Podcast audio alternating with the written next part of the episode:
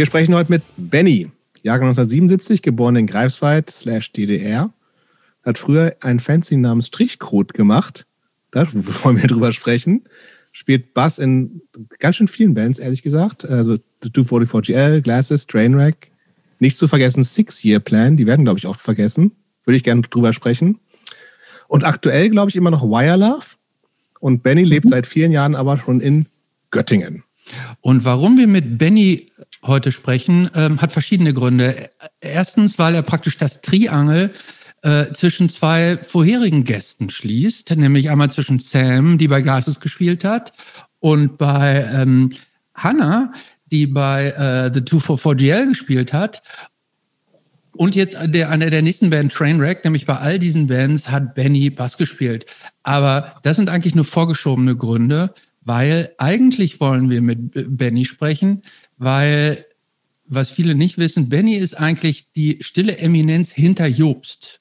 Denn Jobst hat Benny, wie er mir erzählt hat, vor vielen, vielen Jahren ähm, in Greifswald mit einem übergroßen Battery-T-Shirt aufgegabelt, äh, hat ihn dann irgendwann mit, mit was auch immer nach Göttingen äh, gelockt, hat ihm irgendwie sein, sein Oberlippenbart äh, ab, abgeredet. Und dann irgendwie hat sich das Kräfteverhältnis zwischen den beiden gedreht. Komplett. Sodass Benny quasi der Mentor, Schrägstich Manager von Jobs geworden ist. Und um diese ganzen Zusammenhänge endlich mal zu verstehen, genau deshalb sprechen wir heute mit Benny. Ich habe dem eigentlich überhaupt nichts hinzuzufügen. Wir können eigentlich, das reicht auch jetzt eigentlich. Das war's schon. War kurz. Tschüss. Also Benny, wann kam Punk in dein Leben? Äh, ich glaube, hat eine relativ lange Vorgeschichte und als das dann so richtig, ähm, also richtig dann mit Punkbands und so Hardcore-Bands zu tun hatte, dann ging das rasend schnell. Also ich habe ja, ich hatte jetzt. Her mit der Vorgeschichte. Ähm, du bist ja, ja Kind hatte, der DDR. Ja, ich bin, ja, genau, vielleicht, um das nochmal so vielleicht auch örtlich zu rahmen. Also du hast ja gesagt, ich komme aus Greifswald. Mm, und jetzt, wenn man sich das so zeitlich vorstellt, ähm, ich bin so ein so eine Art Wendekind. Also ich habe die meine Kindheit äh, in der DDR verbracht und als ich so, ich glaube zwölf war ich da, genau, zwölf, da war im Prinzip so ähm, der Ofen aus. Das heißt, ich habe auch bis ich zwölf war, ähm, also ich habe so durch meinen Bruder schon so viel mit Musik mitbekommen. Also der hat viel so elektronische Musik gehört. Ähm, in der DDR waren so Bands wie Depeche Mode erstaunlich populär nicht sowas ist nicht so an, äh, schwer an einem vorbeigegangen. Aber ich hatte so mit Punkbands überhaupt gar nichts zu tun. Die Mode nicht auch mal in der DDR gespielt noch? Ich weiß äh, ja, nicht, ja, die ich haben... weiß nämlich, ein Kumpel von mir, der hat da äh, Einlass, der war Bouncer beim Depeche ja. Mode Konzert in Ostberlin. Ja, das kann sein. Ich bin mir jetzt nicht ganz so sicher, aber ich meine, dass das wohl auch mal gewesen ist. Aber die waren auf alle Fälle ähm, populär. Es gab auch, glaube ich, auf Amiga so eine Platte von denen, bin mir gerade nicht so ganz sicher. Also fand ich damals ganz fürchterlich. Ähm, Habe es dann aber später sehr, sehr schätzen gelernt. Ähm, aber im Prinzip war mir so, ich wusste nicht, was so Punk ist. Ja, so bis zwölf gehörte das irgendwie nicht so zu dem, mit dem ich mich beschäftigt habe. Und dann ist das aber ähm, gewachsen und Nachwendezeit heißt halt auch, ähm, also wir sprechen so von den frühen 90er Jahren. Und das ist so eine Zeit, ihr kennt wahrscheinlich diesen Hashtag Baseballschlägerjahre. Und also eine Phase, in der man ähm, sehr, sehr früh, wenn man so mit offenen Augen durch die Welt geht, checkt, okay, hier gibt es irgendwie Leute, die sind problematisch. Und so diese frühe Zeit in den 90er Jahren, die war in Greifswald auch so davon geprägt. Ähm, jetzt muss man noch wissen, Greifswald ist eine Universitätsstadt, also die hat diese Verhältnisse, die ich gleich beschreibe, jetzt nicht in dieser Härte abbekommen, aber es war eben so, da gab es Linke, hm, da gab es, ich sag mal, Normalos oder normale, sich nicht zuordnende junge Leute und es gab Nazis. Und die große Gemeinsamkeit der Linken und der in Anführungsstrichen Normalen war, also wir haben beide auf die Fresse bekommen von Nazis. Und ähm, da hat man sich, jedenfalls für mich war das so, ich habe da irgendwie äh, so früh meinen Platz gesucht und da war irgendwie klar, also ich war halt irgendwie gegen Nazis. Und äh, das hat sich irgendwie ziemlich früh manifestiert. Und das ging irgendwie, das ging, glaube ich, schon so parallel auch dazu, dass ich mich mit äh, Musik beschäftigt habe. Ich erinnere mich, dass es in Greifswald, äh, ich glaube in der Fleischerstraße, da gab es so ein Musikgeschäft äh, und da habe ich ziemlich früh angefangen, Kassetten zu kaufen. Ähm, ich weiß noch mal gar nicht, wie das zeitlich ist, ab wann es so CDs gab und so. Ich glaube, das gab es schon zu der Zeit, aber aus irgendeinem Grund habe ich äh, Kassetten gekauft und ähm, so ein anderer wichtiger Faktor an der Geschichte. Ja, was waren denn das? Was sind denn da so? ja, ich versuche gerade noch mal so eine, okay. Ja, ich, was glaube ich noch ganz wichtig ist, habe als Kind wahnsinnig viel Fern gesehen. Mhm. Und äh, ich bin eigentlich so ein MTV-Kind.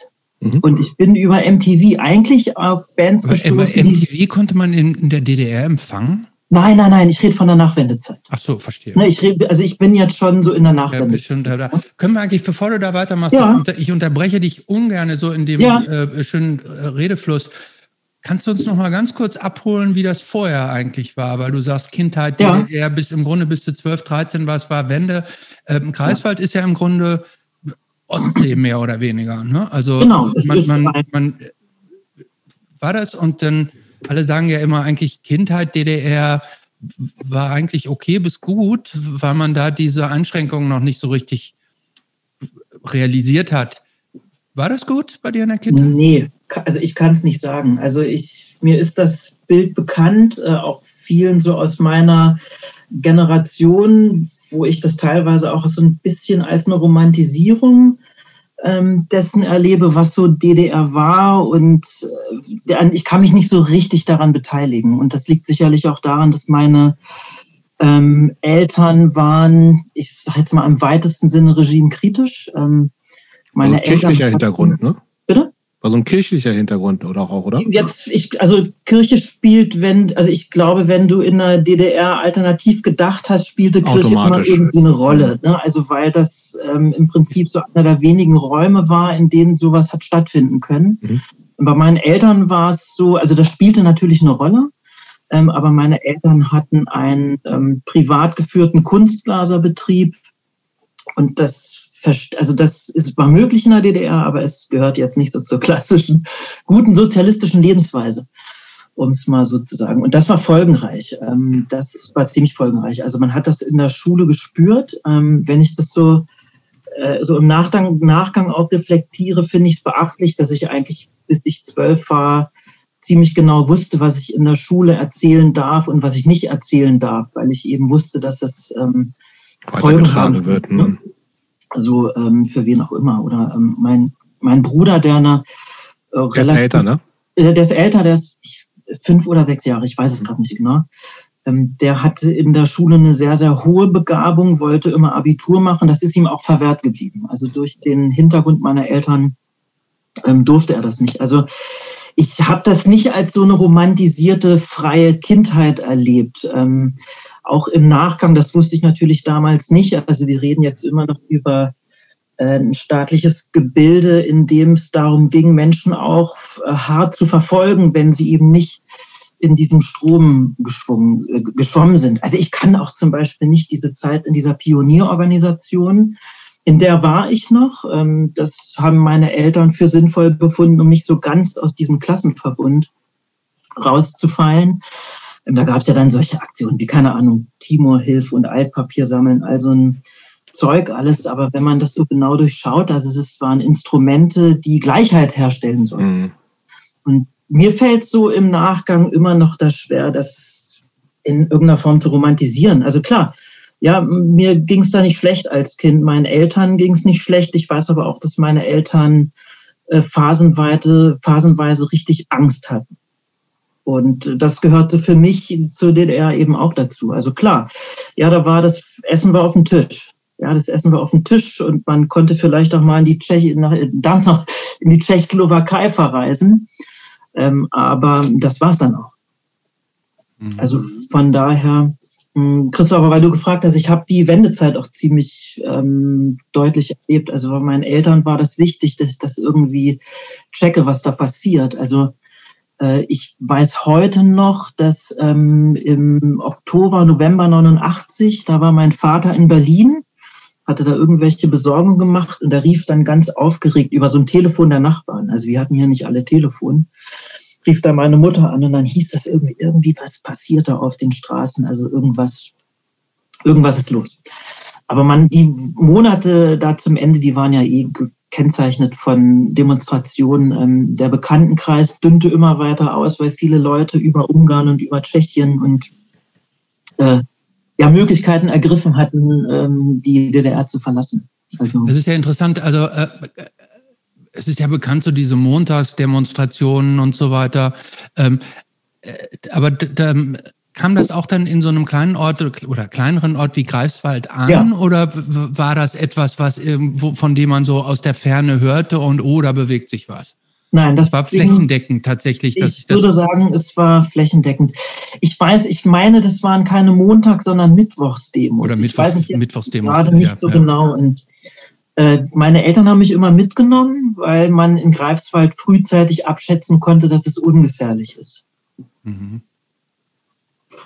Oder ungefährlich war. Und war das denn, also jetzt, äh, ohne dass wir uns jetzt zu lange in dem Thema da festnagen, aber das finde ich jetzt gerade spannend, ähm, als dann praktisch die Grenze auf war und so weiter, habt ihr das ja, habt, kannst du dich noch daran erinnern, was ihr als erstes dann gemacht habt, als es dann irgendwie so klar war, irgendwie die, die Und was Mauer hast du mit dem Begrüßungsgeld gemacht? Genau. Hm. Ja, da schließt sich gleich der Kreis zum Aber also gleich im ersten, im ersten World of Music äh, hat er sich eine Wieso-CD gekauft. nee, von meinem ersten Begrüßungsgeld habe ich mir einen kleinen Fernseher gekauft. Auch schön. So, nicht vielleicht das, aber immer die erste Reise ging für meine Eltern und mich nach Schweden tatsächlich, weil das äh, für uns fast so ein bisschen näher war. Hier gab es ja viel Transitverkehr von der Fähre von Rügen. Und ich weiß noch, dass wir ähm, nach Trelleborg gefahren sind. Wart ihr schon mal da? Das ist ein totales Kaff. Ja, ja voll. Und, und äh, wir sind dann super glücklich durch Trelleborg gelatscht. Alle Läden hatten zu, es war saukalt. Ähm, ich weiß noch, dass die Fähre wahnsinns Seegang hatte und wir uns alle die Seele aus dem Leib gekotzt hatten. Und dann waren wir zurück, war alles gut. Und dann sind wir aber auch schon kurze Zeit später nach Berlin und haben da Verwandtschaft. So und so war es. So, und denn jetzt wollen wir das auch, die Sachen vielleicht mal. Ja, gehen wir zur Musik. Gehen wir, zu Jetzt gehen wir mal zur Musik ja. und zum ersten. Aus der Fleischerstraße. Äh, Punk genau. aus der Fleischerstraße, genau.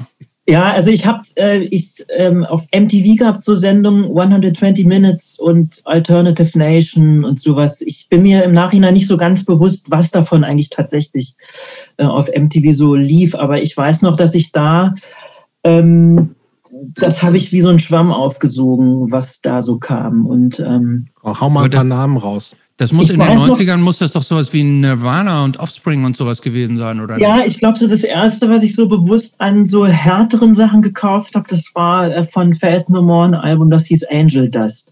Mhm. Das kam irgendwie ein raus. Blaues mit so einem Schwan drauf. Ja, genau. Ne, blau mit so einem Schwan. Und äh, das hatte ich als Kassette gekauft. Und äh, das fand ich total geil und kam mir dann so in der Schule auch wie die härteste Sau vor. Und habe dann so äh, die älteren Sachen, äh, die, die LP nach Fort ich mir auch noch gekauft. Und das war so 91, 92 alles. Ähm, ja, na, was da so kam, ne? Da kam Rage Against the Machine so mit Stimmt, dem ersten Album. Schon, ne? Das fand ich halt äh, mega geil. Ähm, dann natürlich Nirvana, das hatte einen riesen Einfluss. Ähm, und es waren viele englische Bands. Also ich habe, also eine der ersten Bands, wo ich so gemerkt habe, da passiert inhaltlich irgendwie mehr, als ich so von den anderen, von der anderen Musik so kenne, die auch so andere Freunde von mir in der Schule gehört haben. Das waren die Manic Street Beatles. nee, äh, die fand ich aber auch gut. Nee, die Manic Street Preachers, die fand ich total super. Aber die finde ich immer noch großartig. Ja, ich fand die wahnsinnig gut. Also die, die, hatten so ein Album Generation Terrorists, hieß das. Ja, großartig. Und da hat mich irgendwie die erste Single total mitgerissen. Ist das das, meine, wo meine erste ist, Lücke hier schon? Ist das das, wo, Motor, ist das das, wo Motorcycle Emptiness drauf ist? Ja, ja, exakt, ne? Motorcycle oh. Emptiness. Da fand ich fand den Song super, ich fand das Video super. Und äh, dann merkte man auch irgendwie die die Band funktionierte irgendwie auf so einer anderen Ebene auch. Und ähm, optisch war das ja so in einer, war so ein bisschen so eine Mischung aus Punk und Glamrock, ähm, was die da gemacht haben. Aber das fand ich super geil. Ähm, deren drittes Album, glaube ich, ähm, Holy Bible, das ist für mich so bis heute auch, also kommt ganz, ganz wenig dran vorbei. Und das fand ich halt erstmal so inhaltlich auch interessant, ne? Also weil das irgendwie äh, die haben sich schwieriger Themen bedient. Und da gab es dann viele andere Bands, Therapy fand ich super. Ähm, die finde ich auch noch, noch mal so einen deutlicheren, ich glaube, noch mal so eine deutlichere Verbindung auch hatten, so zu Punkbands. Also je mehr ich irgendwie dort eingestiegen bin, desto mehr ließen sich da Nähen herstellen. Und das lief ganz oft halt über, ich habe das auf MTV gesehen. Und dann habe ich auch geguckt, was haben die eigentlich für T-Shirts an? Und dann hat man so äh, den nächsten Namen irgendwie plötzlich auf Lager gehabt. Ich meine, wir reden ja noch von Zeiten, da gab es kein Internet. Das stimmt. Ähm, nicht, man hat sich da irgendwie so durchgehört und ähm, vielleicht mal ein Musikmagazin irgendwie so, ne? Ja, Musik gab es ja klar. teilweise. Ja, so. ja, sowas alles. Ähm, also ich meine, zu der Zeit, da, da, hat man ja auch noch einfach so, so sich mal eine Specks gekauft, weil es da gab. Da gab es ja dann durchaus auch mal so größ, äh, kleinere Sachen drin. Ja, da kann ich mich gar nicht so richtig dran erinnern, ob ich da was so gekauft habe. Aber so, so was gab es da Musikmagazin? Hast du irgendwie ein Musikmagazin irgendwas überhaupt gehabt? Also jetzt nicht, natürlich nicht Bravo, da hatten wir auch schon oft ich gesprochen. Aber Bravo tatsächlich aber auch so angefangen. Ne? Aber das ja. war jetzt so die Stufe, bevor ich da eigentlich in so äh, andere Sachen geraten bin. Äh, da gab es bestimmt was. Ich kann das gerade nicht erinnern, ähm, wie es hieß, aber ich kann so echt sagen, das waren so Bands wie Pixies, Helmet, äh, Faith No More, ähm, Nirvana, äh, Pearl Jam, die frühen Pearl Jam waren wahnsinnig wichtig. Eigentlich waren das so die erste Band, wo ich so gemerkt habe, da geht es inhaltlich nochmal um was anderes. Also mhm. Pearl Jam war ja so ein bisschen nochmal vor Nirvana auch. Mhm. Also ich glaube, Ten, das Album, das kam, ich glaube 1991 kam das raus. Also so im Prinzip im Beginn dieser ganzen Grunge-Welle. Mhm. Ähm, und das hat mich so mitgerissen. Und äh, das hat dann eigentlich zu einem anderen geführt. Ja, was, also wir haben uns ja irgendwann ein paar Jahre später kennengelernt im Jugendzentrum Klecks. Ja. In Greifswald. Gibt es das eigentlich ja. noch? Ja, es gibt so. noch. Und da gab es ja dann schon, also das war ja zu einer Zeit, wo schon auch ein Haufen kleiner Konzerte da waren. Ne? Mhm. Also wo du ja irgendwie offensichtlich auch irgendwie, wenn nicht involviert, zumindest auch Gast warst. Also was sind da so frühe Erinnerungen dran an diese Klecks-Geschichte? Ja, das also man ist so in dieses Musikding eingestiegen und man hat sich irgendwie, also ich habe mich irgendwie so gefühlt, als wäre ich hier schon mega Subkultur. Also ich irgendwie dachte ich so, ich bin hier, ich mache das alles so total anders und dachte aber auch, Greifswald so ein Kaff, da wird es eigentlich nicht viel geben, aber das war total falsch. In Greifswald gab es relativ viel. Äh, da gab es das Klecks, ähm, das war so ein Jugendzentrum. Dann gab es das Pariser, äh, das war so eine Art Café-Kollektiv und dann gab es noch so eine Art AZ. Äh, ich meine auch, dass das AZ hieß. Ich, das kann ich gerade nicht mehr so genau zusammenbringen. Das war alles auf einer Ecke. Und da bin ich immer so vorbeigelatscht und habe mich aber nicht reingetraut. Mhm. Also, okay, also da sind so die ganzen ähm, Linken und äh, ich habe das als wahnsinnig elitär empfunden und äh, habe mich da einfach auch nicht getraut. Ähm, ich war dann ich vermute mal, das wird so 93 gewesen sein. 92, das heißt, da warst du so 14, 15 so um den Dreh? ja, vielleicht ein bisschen später sogar, 15, 16. Ich mhm. habe mir das hier mal aufgeschrieben, weil ich so schlecht rechnen kann. Also 93 war ich 16. Mhm. Also ich kann das auch überhaupt nicht. Keine Ahnung. Weißt du, da gab es so eine Disco-Firma, hieß die. Und mhm. die haben dann immer auch so ein bisschen alternativ gemacht. Und ähm, da bin ich immer hingegangen zum Tanzen und zum Saufen und ähm, dachte, ich bin der King mit der Mucke, die ich so höre. Das dachte ich so. Und dann gab es einen Abend, da waren zwei Typen, tauchten da auf, die beobachten das so. Und die haben mich dann, irgendwie bin ich mit denen ins Gespräch gekommen. Es ging dann auch so um Musik. Ich war, du, wenn ich, sorry, wenn ich unterbreche, hattest ja. du schon auch so, ein, so, so einen, einen, gewissen Look dir angeeignet? Äh, weil alle noch Bands. Kein die, oranges Battery-T-Shirt. Noch kein oranges Battery. Nee, aber ich unterstelle mal, diese ganze Musikphase, von der du da so sprichst, die waren ja alle auch, ähm, es war ja auch so ein bisschen diese, dieser Grunge-Look ne, und sowas. Hattest du den schon so auch so drauf oder warst du noch, warst du da noch so blank, was irgendwie so eine, so eine nee. optische Kodierung anbelangt? Nee, volle Kanne. Also Holzfäller, Hemden, zerrissene Jeans.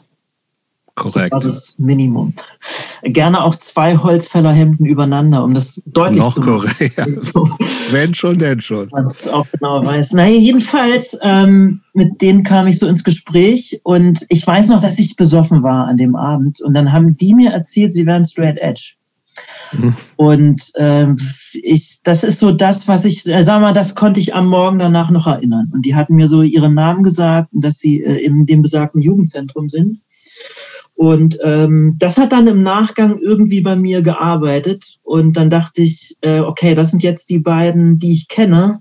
Jetzt kann ich da mal in dieses Jugendzentrum gehen mhm. und mich da äh, reinwagen. Und äh, das habe ich dann gemacht und ähm, oh, ja, das ist echt schade, aber ich habe ich hab denen so einen Zettel geschrieben und den würde ich eigentlich gerne heute noch mal sehen, weil ich glaube, da, dass da stand, muss was drauf gestanden haben, wie ich möchte wissen, was Straight Edge ist. Trefft euch mal mit mir. Also lange Rede, kurzer Sinn. Ich habe einen total albernen Zettel da äh, hinterlegt, habe die Typen nie getroffen, ähm, und bin aber auf zwei andere gestoßen. Ähm, Ach, nie wieder in, in deinem ganzen äh, späteren Leben nein, nicht? Ich habe die, ich habe die noch, die waren danach, äh, haben die auch gesoffen wieder normal. Also ich glaube, so, wieder normal, ja. meine Vermutung ist, die waren dieses Wochenende, waren die einfach straight edge. Und ähm, ja, ich bin aber auf zwei andere getroffen. Das waren Sascha und Marian.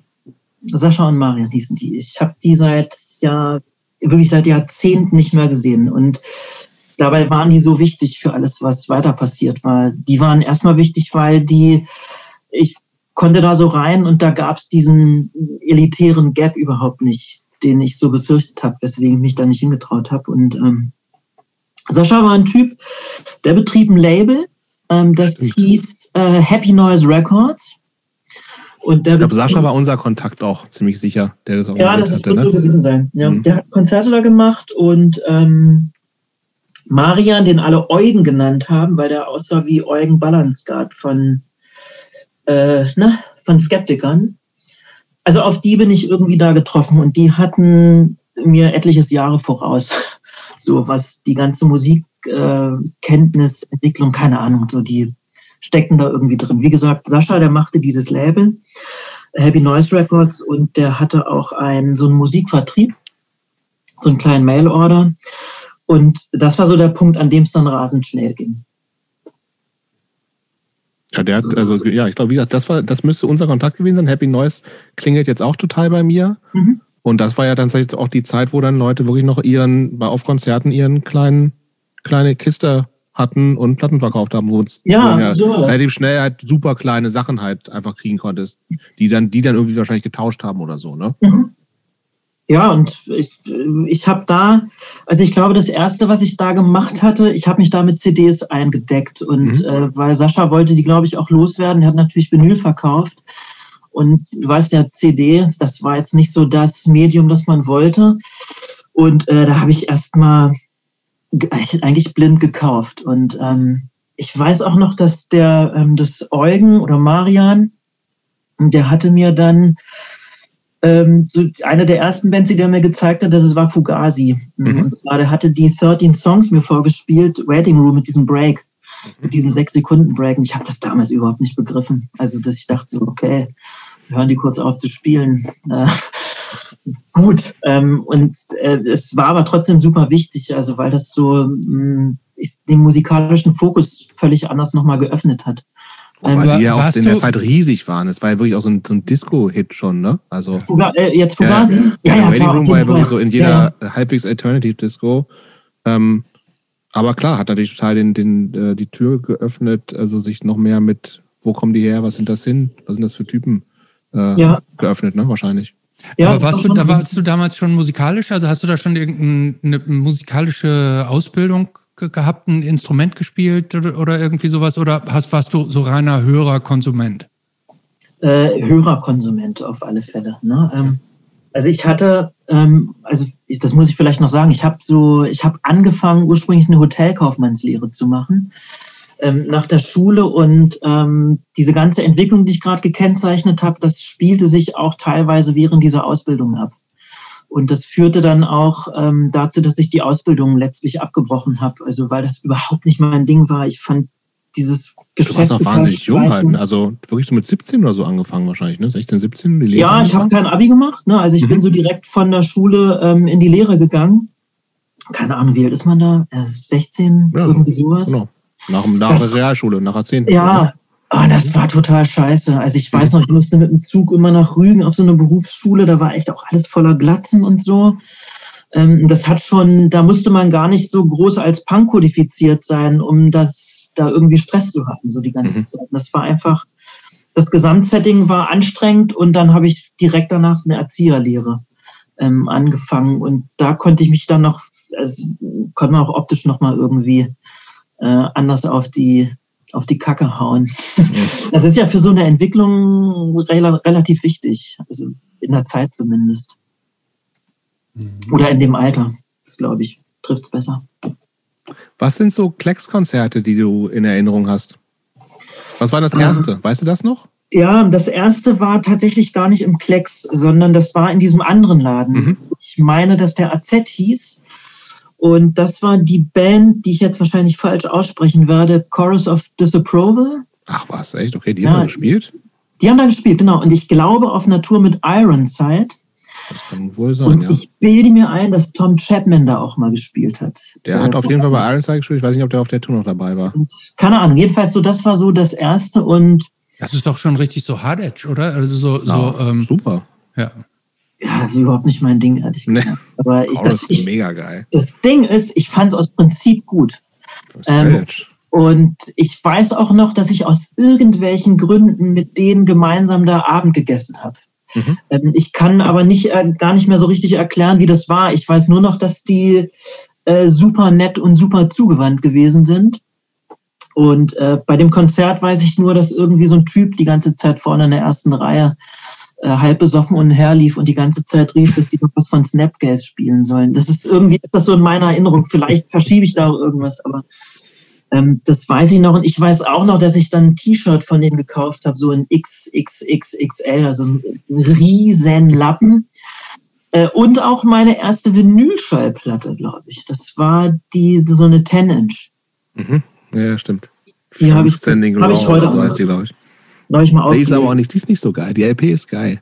Keine Ahnung, ich kann, kann das krieg's kaum, krieg's kaum gehört, also der, Nost der nostalgische Wert. ähm, und äh, ja, ich, die, ich kann ihn nicht Gut, aber das ist, ja, das ist ja so ein bisschen was Größeres. Also, also zumindest so, so und Klecks war ja mehr so, wie gesagt, da hatten, da hatten wir dann gespielt. Das war ja wirklich so auch so lo lokale Bands bis hin zu einfach sehr, sehr kleine Bands offensichtlich. Ja, aber das Konzert mit euch, also ich komme ja auch noch auf dich zu sprechen, Jups, ne? Da kommen wir, hier so, kommen wir nie so richtig dran vorbei. Übrigens auch, wir müssen auch über Split Acid sprechen. Mhm. Das, da kommen wir auch, dürfen wir nicht. nicht nee, dürfen wir nicht. Es wird äh, dringend Zeit. ähm, das war ja relativ spät. Ähm, also ich hatte ja gesagt, das ging super schnell. Aber da hast äh, du noch deine komische Lehre gemacht. Das war noch zu Hotelkaufmannszeiten. Ey, das kann sein. Ich, ja, bin ich sicher, so, weiß ich noch. Weißt du, zeitlich kriege ich es nicht so okay. ganz zusammen. Ich weiß, dass du noch in, also wie gesagt, ja? ich meine, weiß zwei doch, Sachen. Wir waren ist doch ganz, im, im, im, überleg doch mal einfach. Hatte Benny dann, noch, du lachst jetzt schon, hatte Benny dann noch so sein, diesen, diesen Oberkellner, ja? dieses weiße Nein. Hemd als Oberkellner an? Und Nein? Benny hatte, wie gesagt, Benny hatte. Dann war das noch, noch zur Zeit zu. der Ausbildung als Hotelfachangestellter? Benny hatte wirklich oder hatte er sein, seine, Doppel, ruhig, seine doppelten Flanellhemden an? Dann war hatte, es während hat er auch nicht der angehabt. Ausbildererziehung als so. Es Benny hatte diese dieses XXL Battery T-Shirt an, ist orange wo diese komische hinten Europa drauf war, das war so wo dann so eine Only the Die Hard Remain. Only, only the Die Hard Remain. So, so, ein Lost and Found So ein Lost and Found Ding natürlich. Auf jeden Fall.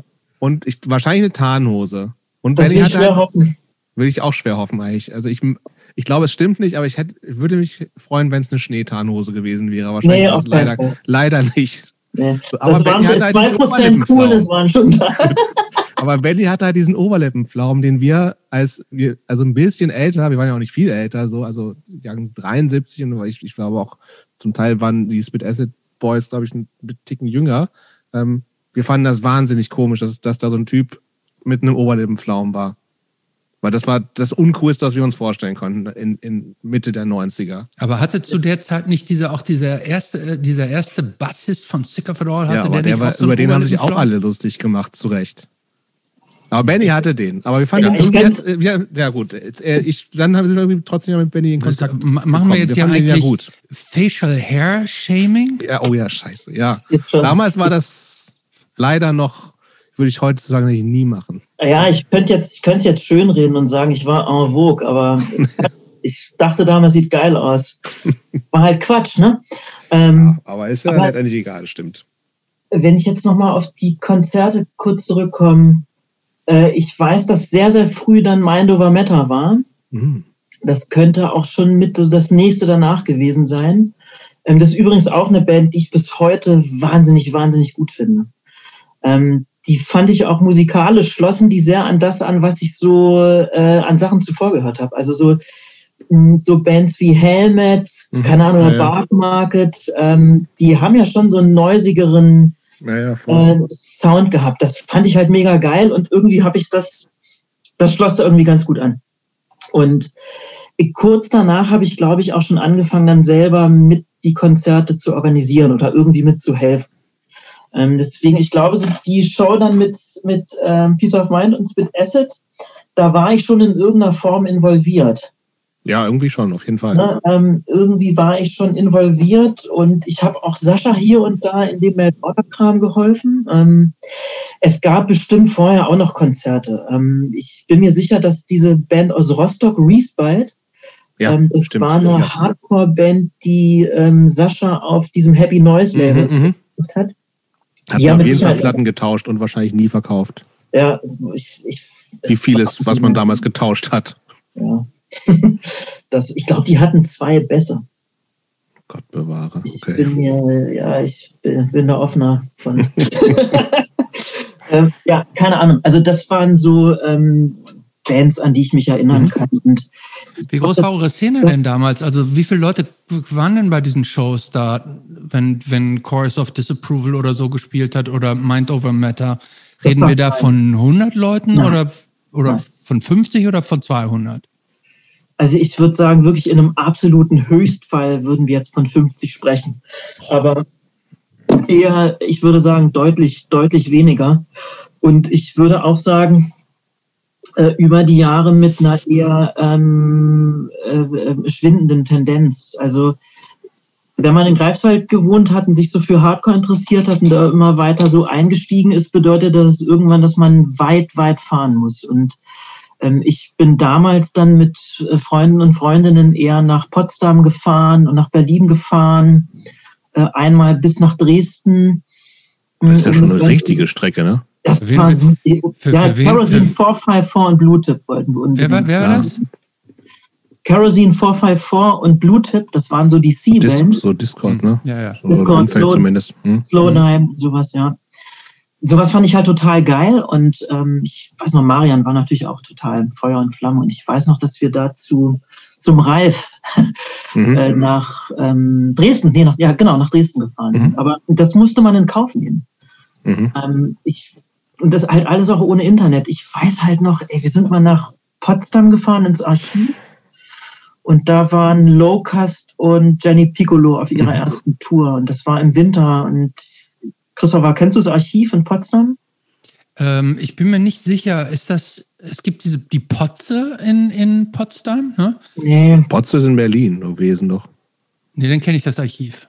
Ah, ey, ja. ist auch egal, weißt du, so ein riesiger, riesiger, Riesig. großer Laden, wo man weiß, äh, im Winter ja, sind, draußen, ja, ja. draußen irgendwie minus 5 Grad. Und ist so ein bisschen verwinkelt, oder? Ja, genau. Ja, ja, also muss über so einen Hinterhof gehen. Ja, ja, so. ja, genau. Ja, ja, kenne ich. Hm? Da ist man dann irgendwie drei Stunden hingefahren, dann hat man da gefroren und dann wusste man irgendwie, irgendwie ist 11 Uhr und die Band ist noch nicht da. Also und da in dem haben Locust und Johnny Piccolo gespielt? Ja, Jenny Piccolo. Jenny Piccolo, ja. Ja, ja, ja, die haben da gespielt. Ich weiß halt noch, dass die waren irgendwie dann mit ihrem Bus in den Graben gerutscht, äh, konnte man irgendwie niemanden mitteilen. Und dann hat man da bis in die Nacht gewartet und ich weiß noch, also wir haben halt uns den Arsch abgefroren und dann sind die irgendwie, keine Ahnung, halb zwölf gekommen. Und dann haben Locust, ich glaube, 15 Minuten gespielt. Jenny Piccolo, oh, vielleicht 10, 12, ja, keine ja. Ahnung. Da sind wir aber super glücklich nach Hause gefahren. aber so, so war das da, ne? So war das da, das stimmt. Also die Infrastruktur, die war halt einfach ähm, äh, schlecht, aber vielleicht für Greifswald so in der Lage dann auch bemerkenswert. Also dass es das da äh, überhaupt gab. Ja, kannst du dich denn so erinnern, wie du, wie du von Konzerten tatsächlich erfahren hast? Weil es wirklich ist ja, also da müssen ja irgendwann auch schon Fanzines so eine Rolle gespielt haben, wahrscheinlich, oder? Ja, auf jeden Fall. Ähm, ja. Zap habe ich viel gelesen, mhm. ähm, später dann Heart Attack, das war aber jetzt für Konzerte weniger relevant. Klar, ähm, Heart genau. Attack war eher so um was, was gibt es so für Musik, die interessant sein mhm. könnte. Ähm, Zap habe ich viel gelesen, viel gegenüber Hörensagen. Ähm, mhm. also, dass man irgendwie so erfahren hat, die könnten hier und da unterwegs sein. Ich kann es nicht so richtig ähm, nachvollziehen. Ich mhm. bilde mhm. mir ein, dass echt einfach viel wirklich über die Konzerte, äh, über die Konzerte im Zap ähm, gelaufen ist. So, das ist das, was es so bei uns im Klecks, das lag da dauernd aus. Und dann habe mhm. ich da geguckt. Okay. Und dann wurden natürlich viel Flyer getauscht. Also ich ja. glaube, Sascha, wenn der Sachen mit, also der war ja gut vernetzt da. Und ich kann mir vorstellen, dass der halt einfach dann noch gut so an Flyer rangekommen ist. Und so ist man dann so an die Info gekommen. Und das heißt, ihr, ihr wart, du warst dann ja auch irgendwann, wenn ich das richtig verstanden habe, du bist ja quasi so alleine gestartet, du und MTV sozusagen, und hast dir dann alleine die, die Band so erschlossen. Aber wenn ich das jetzt richtig verstehe, dann bist du dann ja über diese Läden und über diese ersten Wochenend Straight Edger bist du ja praktisch dann in so eine Szene, kann man sagen, so ein bisschen so reingerutscht, richtig? Wo dann sich dann auch Freundschaften daraus entwickelt haben. Ja, ich, das kann man, glaube ich, so sagen. Ja, ja. Und wie gesagt, von da an ging das einfach sehr schnell. Also ich habe dann irgendwie so, ähm, man sieht ja dann, was in diesem Hardcore-Kosmos alles so geht. Ähm, also irgendwie es geht, Musik zu machen in einem kleinen Rahmen. Ähm, es geht, sich mit Bands auseinanderzusetzen. Äh, es geht, Fanzines zu machen. Ähm, es geht einfacher und dann im Endeffekt aber doch schwerer, als man denkt, selber auch Musik zu machen. Ähm, das habe ich irgendwie wie ein Schwamm aufgesogen und hatte das Gefühl, dass ich irgendwie bei allem irgendwie dabei sein wollte. Irgendwie alles mal auch irgendwie machen. Ja, es gab so Punkband-Versuche von dir, ne? Einige. Aber ist nie so richtig was draus geworden, oder? Moment, ähm, Sex mal langsam mal. Die Sex Pistols Coverband von Benny, die ist heute noch legendär. Das erste, was ich gemacht habe, hieß Viet Cong. Und okay. war, da habe ich mich mit so Freunden sind wir in ein Jugendzentrum gegangen, ganz anderes. Das war in so einem typischen Neubaugebiet. Also eigentlich für uns ein gefährliches Gebiet. Ich weiß auch mal, dass ich Schiss hatte, da hinzufahren. Und die hatten Instrumente angeschaffen. Das waren so äh, Instrumente, die hatten so Reliefs drauf, wo so Drachen was drauf waren. Geil. So, also so richtig geiles Zeug. Ähm, und da haben wir dann irgendwie, ich, da habe ich, glaube ich, sogar Gitarre versucht zu spielen. Das war wirklich, also totaler, das war wirklich totaler Müll, aber es war halt mega gut, das zu machen. Ähm, mhm. Das hat total Spaß gemacht und und dann hatte ich so einen zweiten. Aber da gab es nichts, keine Auftritte oder sowas, das war wirklich nur so eine Probegeschichte. Oder da gab es ein Logo, das ist ja das Wichtigste. Das stimmt. Ein schönes Logo. Heutzutage hätte es wahrscheinlich schon drei T-Shirt-Motive gegeben. Ja, hätten wir mal sollen, vielleicht. Ähm, das war so der erste Versuch und dann wurde es so ein bisschen seriöser. Ähm, ich weiß noch, dass im Klecks lag so ein Bass rum, äh, so ein super hässlicher, wie ist die, ich glaube Washburn heißt die Firma oder so, mhm. ganz schreckliches Ding. Den habe ich mir einfach mitgenommen. Äh, ich habe zeitweise in einem besetzten Haus mitgewohnt. Und da habe ich dann angefangen, Pixies nachzuspielen mhm. und habe mir das so versucht, äh, irgendwie so anzueignen. Und dann entstand eine erste Band, mit der ich auch live gespielt habe. Die hieß Auskotzen. Und, Stimmt, das hatte ich ja, vergessen. Auskotzen hieß die und ähm, Eigentlich das ein war, super Name. Ich fand das mega, ich fand den, ich fand den Namen gut. Ja, also mir ging, ich fand den Namen gut. Ähm, ich bin auf so einen jungen, hippie, hippiesken Gitarristen gestoßen. Bass hieß der, der war, äh, hieß der, der war, ähm, Norweger war der, das war in der Kammer aus mhm. Norwegen. Und dann haben wir eine Schlagzeugerin aufgetan. Ich weiß nicht, Doreen hieß die. Die hieß Doreen. Und die kam ins Jugendzentrum, weil die Sozialstunden ableisten musste. Die war, äh, keine Ahnung, die war irgendwie mehrfach und ziemlich jung kriminell geworden. Und die hat aber Schlagzeug gespielt, als gäbe es keinen Morgen. Die hat wahrscheinlich ihre ganze Wut an einem, an einem Schlagzeug rausgelassen. Und da haben wir dann irgendwie versucht, äh, was zu machen. Und das was war das denn? Wie willst du das jetzt beschreiben? Das war irgendwie Crustpunk, würde ich sagen. Ja, ja, ja ich würde schon sagen. Ja, ja. Das war äh, auch sehr an so Crust-Bands orientiert. Und ich glaube, Bass, der Gitarrist, der, glaube ich, auch, ich glaube, der konnte sogar auch Gitarre spielen. Mhm. Ich glaube, dem war das nie so richtig recht. Ich hatte so einen sehr pragmatischen Ansatz. Ich wollte eigentlich nur spielen. Und ähm, also ich glaube auch, das war wirklich totaler Scheiß, aber äh, super wichtig. Es hat irgendwie Spaß gemacht. Ähm, wir haben so eine Handvoll Konzerte gespielt, ähm, auch außerhalb von Greifswald. Und so hat man irgendwie so gelernt, ähm, da rumzukommen oder hat so da konkreter reingeschnuppert und eigentlich immer mehr Blut geleckt an der ganzen Sache. Aber das war jetzt zu der Zeit, als du die Aus Ausbildung also. gemacht hast, ne, zum Erzieher. Äh, ja, ja. Ja, also das, die Erzieherausbildung, die hat mir da schon mehr Freiheiten gegeben. Ähm, also je tiefer man da eintaucht, desto mehr verändert sich, verändert sich auch so das Äußere. Also zumindest, ich denke das so, wenn man jung ist und irgendwie so Abgrenzung stärker wahrnimmt und vielleicht auch stärker zeigen will, ähm, das hat das ermöglicht. Ähm, ich weiß noch, ich habe im Hotel gekündigt und bin direkt nach Berlin gefahren und bin in die Oranienstraße. Ich wusste ja nicht besser.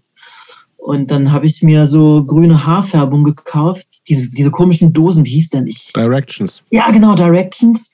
Das habe ich mir in die Haare gepumpt. Wusste natürlich nicht, dass man das vorher blondiert. Äh, aber Muss irgendwie ja war, war für mich genug, dann weiß ich doch. Bin Sieht so schimmelig wahrscheinlich dann aus, ne? Ja, sah scheiße aus. Ich weiß noch, ich bin in so ein Tattoo-Studio, äh, in so, so ein Piercing-Studio gegangen und habe mir dann hier so oben wollte ich mir den Ohrring piercen lassen mhm. und da bin ich dann im Studio dabei in Ohnmacht gefallen. Also ja, das äh, ja, ja, keine Ahnung, so war das. Und das Fanzine muss auch in der Zeit gewesen sein. Ähm, ja, das das, äh, das kann ich selber jetzt zeitlich ganz schwer einordnen, ähm, weil ich selber keine Ausgabe davon mehr habe. Was gab's? Was gab's? Also zwei oder drei davon? Es gab zwei Ausgaben und ich würde denken, dass das eher relativ spät gewesen ist, ähm, weil Auf ich jeden Fall ja noch Greifswald-Zeiten. Das war noch Greifswald-Zeit, aber ich steckte schon knietief in Bovenden, um es mal so zu sagen. Jups, wir kommen jetzt nämlich gleich mal. Wir kommen gleich mal zu Spit Acid und zu Peace of Mind. Gut, ich fahre mich jetzt erstmal ruhig. Nee, mach mal nicht. Äh, vielleicht eine Erinnerung, Jobst. Ihr ja, habt bitte. ja in dem, ihr habt ja in Plex gespielt. Richtig. Und da hast du die Bühne kaputt gemacht. Das weiß ich. Da gibt's, ich habe auch noch eine, noch eine VHS-Kassette davon. Echt? Ja, da gab es, kann ich natürlich nicht mehr abspielen, aber ich, ich weiß nicht, ob, ob, ich sie noch habe, aber ich hatte mal eine. Es gab mal so einen Videokassetten-Sampler. Ich, ich gucke ja. ich hole den gleich nochmal, ich gucke mal, ob der noch da ist. Und da ist das drauf, wie ich einbreche. Geil. Da bin ich wahrscheinlich auch im Publikum drauf. Das kann gut sein. Sicher. Na, jedenfalls die Begegnung mit euch, die war ja folgenreich. Ähm, das stimmt. Nicht, die hat den, das ist vielleicht ja vielleicht schon deutlich geworden. Greifswald war durchaus begrenzt. Ähm, mhm. Also einfach durch die regionale Abgeschiedenheit. Ähm, drei Stunden nach Berlin fahren ist eine Ansage. Mhm. Jetzt sechseinhalb Stunden nach Göttingen zu fahren, das ist nochmal eine größere Ansage. Nach, nach Bovenden vor allem. Nach Bovenden auch noch. Ähm, aber ich bin ja, also irgendwie haben wir da Freundschaft geschlossen. Ja. Aber ich glaube noch gar nicht so sehr wir, sondern äh, ich meine, dass es erstmal mit ähm, Bolle von Spit Acid war. Mhm, kann sein, und ja. Berdi, mhm. der bei euch Schlagzeug gespielt hat. Genau. Und wir sind irgendwie in Kontakt geblieben. Ähm, per, Brief, per Brief natürlich. Per Brief. Das, genau. per Brief. Ihr habt immer mit Kraft, äh, ihr habt ja gerne mit Kraft und Liebe. Kraft und Liebe. Verdammten Hippies da. Ja. Kraft und Liebe stand da immer drunter. Stimmt. Und, äh, Scheiße. ja. Ähm, das war schön eigentlich. Ja, ja, ich finde es auch schöne Erinnerung letztlich. Ich fand es überhaupt geil, äh, Briefkasten aufzumachen. In ja, voll. Das war schon geil. Boah, ohne Scheiß. Also ich habe, das war ja auch die Zeit, wir alle haben per Brief kommuniziert und ja. waren ja auch wahnsinnig intensive Kontakte ja. teilweise so. Ne? Ja, ja, absolut. Wo du wirklich fünf Seiten lange Briefe geschrieben hast, wo du dir wirklich allen Scheiß von der Seele geschrieben hast aber halt natürlich, dann ist ein, so ein Brief, das ist ja nicht nur national, teilweise auch international, wochenlang unterwegs, dann kriegst du halt irgendwie drei Wochen, vier Wochen später irgendeine Antwort ja. und wartest aber drauf, weil du weißt, die Person hat was geschickt oder erwart, erwartest es, weil es irgendwie klar ist, dass wenn dein Brief ankommt, die Person auch sofort was relativ bald zurückschreibt. Das ist schon, das hat total viel Zeit ja auch eingenommen, so, ne? Absolut, und es hatte halt was. Also ich habe mich Voll. immer darauf gefreut. Ähm, also ich hatte ja relativ schnell auch selber dann Plattenkiste angefangen und ähm, so ein Mailorder zu machen. Und das war halt super. Also mit Leuten äh, zu schreiben, die ganz woanders sind. Äh, ich habe dann teilweise auch mit denen telefoniert, obwohl mein Englisch so wahnsinnig schlecht war. Ähm, aber ich komme gerade zurück ähm, mhm. zu, dem, zu dem Konzert. Also ich habe mich mit Bolle angefreundet mit Bertie und irgendwie sind wir in Kontakt geblieben. Und dann habe ich ähm, Bolle ähm, in Göttingen besucht. Und, und der hat ja in Göttingen gewohnt, genau. Genau, der hat in Göttingen gewohnt und dort dort hatte ich tatsächlich mein Battery-Shirt an und meine Tarnhose, weil so hat mich Bolle vom Bahnhof abgeholt. Und so bin ich dann auch bei euch im Bovenden aufgeschlagen. Und ich glaube, das war so der Erstkontakt. Und ähm, in Bovenden ist ja echt viel passiert. Ne? Zur damaligen Zeit. Ähm, ja, Bovenden, Bovenden das, war die, das war da, wo die Kommune von Jobst gelebt hat. Ja, Kommune. Da war, das war die Hippie-Kommune von Jobst, Christopher. Okay. Da haben die, wir da haben die, die immer, wir, wir, müssen die ich Dinge immer anders einfach runterbrechen. Macht, macht, macht ihr mal mit euren Schubladen. Ja, wir mal gucken, Christopher, welche wir noch auf, welche wir noch aufkriegen. Aber es ne? war schon so, dass ihr da alle nackt auch rumgelaufen seid. Ausschließlich. Zwischen natürlich. Hühnern überhaupt nicht. Ach, das war natürlich total, nein, also natürlich war es total verklemmt auf eine Art auch. Also es war, wir haben da mit acht oder neun Leuten gewohnt ähm, die zum Teil vorher sich schon äh, kannten. Also die Band Peace of Mind ist ja keine Bovener oder Göttinger Band, sondern die gab es schon deutlich vorher. Also es ist eine Sch Schülerband quasi gewesen. Und wir sind dann irgendwie alle, also eigentlich aus, aus dem um Umkreis von Hameln, sind aber äh, alle, zu, zu, dritt waren wir seinerzeit noch, sind aber alle zum äh, Stud Studieren und oder äh, Zivildienst machen ins an, anderthalb Stunden entfernte Göttingen gezogen. Ähm, auch wegen der Band letztendlich, so. Und weil es nicht so weit weg war und bla bla bla. Und irgendwie haben wir dann so einen größeren Freundeskreis gehabt, ähm, der aber auch zum großen Teil auch, wie gesagt, schon, schon vorher bestanden hatte. So äh, Hameln, Dorf, er, niemand kam aus Hameln, doch Ote kam aus Hameln, ähm, aber halt so Hameln und Umgebung. Und wir sind halt, irgendwann haben wir in, in so bescheuerten kleinen Wohnungen gewohnt, und haben uns gesagt, das ist doch scheiße, äh, wir wollen irgendwie was in einem größeren Zusammenhang wohnen und das, das gibt es natürlich in Göttingen kaum so. Und deswegen sind wir in einen Vorort gezogen, wo es vorher schon so ein Haus gab, was von auch so linke Kreise Leuten, die haben das, die wollten da so, so eine Art Politzentrum tatsächlich draus machen. Und einer von denen, ähm, dessen Eltern hatten das gekauft. Das war ja ein Haus, also auch ohne Heizung, was durchaus nicht normal war, äh, Mitte der 90er. Da gab es ja schon Zentralheizungen drin. Ne? So, ja, ein paar Leute hatten äh, äh, Holzöfen. Und mhm. ich hatte so einen Ölofen und wir hatten im, in, in der, da gab es so eine Scheune, es war aber es war schon im Dorf, also in einem größeren Dorf, ähm, so vor Ort von Göttingen, also gar nicht so klein Bovenen, war auch an der Hauptstraße, aber es war ein Haus, was keine Zentralheizung hatte. Und wir hatten so eine kleine Scheune noch und da war im Hinter, war hinten so ein, ähm, so, so einen Öltank, wo wir dann immer per mit so einer Kanne hingehen mussten, mit so einer per Hand das Öl da rauspumpen. Oh, das ist immer rumge, rumgekleppert, äh, rausgeschwappt auf dem das Ölflecken auf dem Boden überall gehabt. Ganz grauenhaft eigentlich. Und da haben wir alle zusammen gewohnt, aber es war eigentlich keine Kommune, aber wir haben natürlich sehr, also in, in unserer Selbstfindungsphase sehr intensiv versucht, zusammen zu wohnen. Manche mehr, manche weniger. So. Aber wir sind, waren nicht nackt, Christopher. Christopher, beruhigt dich das ein bisschen. Schade, ich hätte es schön gefunden, ehrlich Oder gesagt. Oder beunruhigt dich das? Nee, nee ich, ich hätte es schön gefunden, wenn, wenn da praktisch so zum, zum irgendwie morgens so im, im Schneidersitz alle auf dem Hof gesessen hätten, Überhaupt nackt. Nicht. Nein, so es war im, kalt, im Winter so. wegen dieser Öfen und, und wir hatten da diese Connection, weil wir, die meisten von uns halt auch in, in, im Juzi in Göttingen, unserem irgendwie autonomen Jugendzentrum, halt an der Konzertveranstaltung mit äh, gemacht hatten, jahrelang, war das auch immer so der Ort, wo halt ganz viele Bands dann gepennt haben. Weil wir, wir hatten einen Dachboden, der so halb ausgebaut war und da haben dann die Bands immer gepennt, weil wir einfach den Platz hatten und sowas alles. Und das, und wie gesagt, und die, das war die Band, also meine Band Peace of Mind war da sozusagen stationiert. Wir haben alle da gewohnt tatsächlich. Nee, stimmt gar nicht. Jörn am Anfang nicht.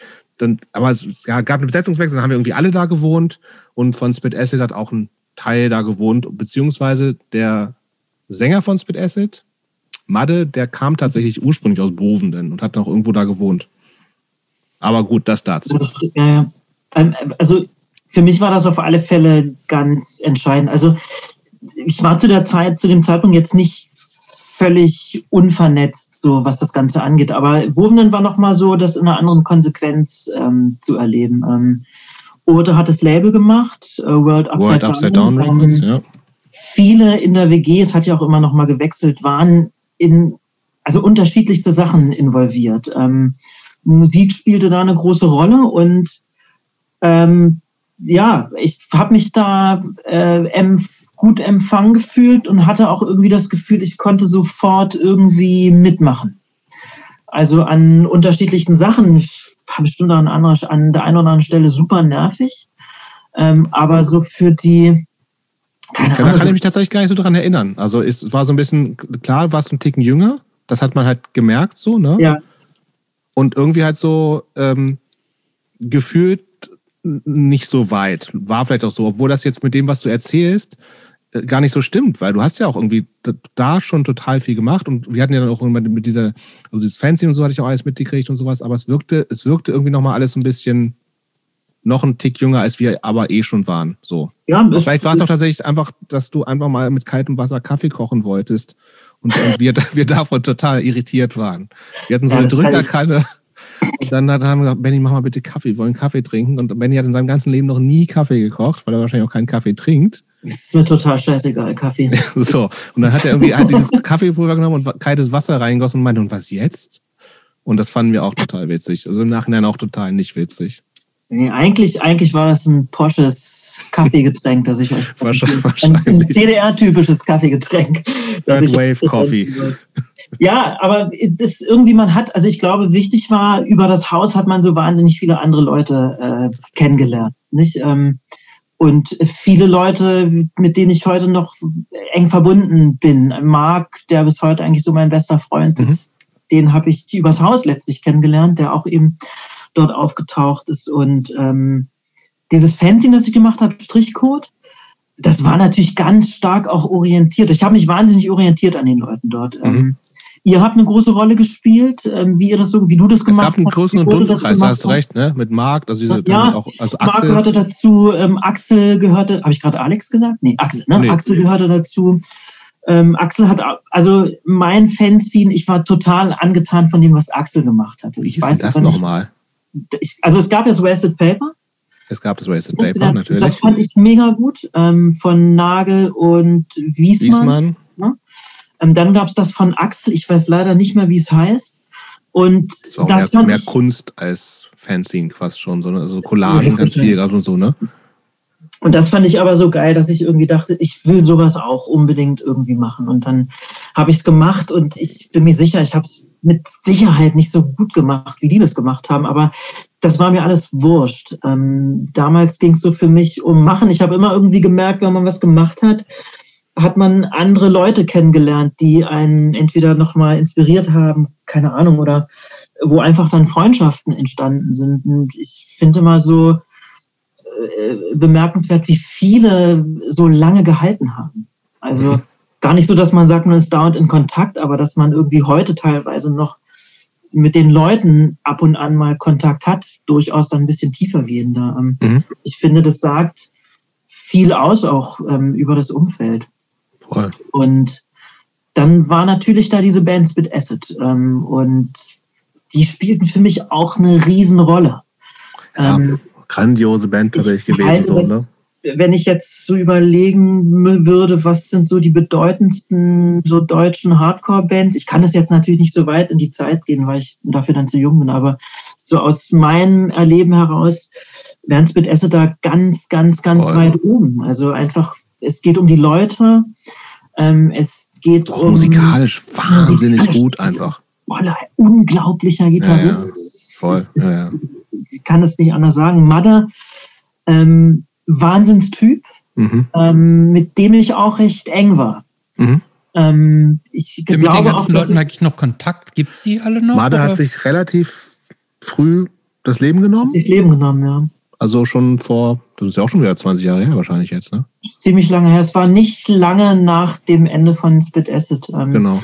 Made ist, glaube ich, auf aufs Land gezogen später. Es gab dann noch diese Band Help, glaube ich. Ja, genau die fand ich nicht so gut. Nee, ähm, das war also der Sänger von Spares in Mudder und Nils der Bassist. Ja. Genau. Ich glaube auch, ich meine, dass ich in dem Moment des Endes von Spit Acid anwesend gewesen bin. Und zwar meine ich, das war ein Telefonat. Ich war da bei Madde und Madde war danach todtraurig und hat geweint. Ähm, und es ging, glaube ich, eigentlich ging es um eine Banalität. Aber ihr sprecht wahrscheinlich auch noch mit jemandem von Spit Acid. Könnte ich mir vorstellen. Aber die, die Band war der Wahnsinn. Ähm, diese Platte, die LP, die sie auf, ähm, Percoro. auf Percoro gemacht haben, da ist ein Song drauf, Bluten.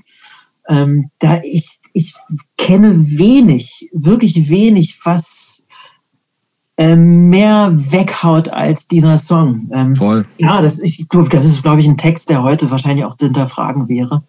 Ähm, aber das ist so für die Zeit, äh, ist das, das, für mich war das ein Riesending einfach. Ja, also wie gesagt, Split S ist ja so eine Band, die, wir haben die zufällig irgendwie gesehen. Also wie gesagt, wie, also ich glaube, und Split S war einfach eine, gut, eine wirklich gute, gute, sehr, sehr gute Band.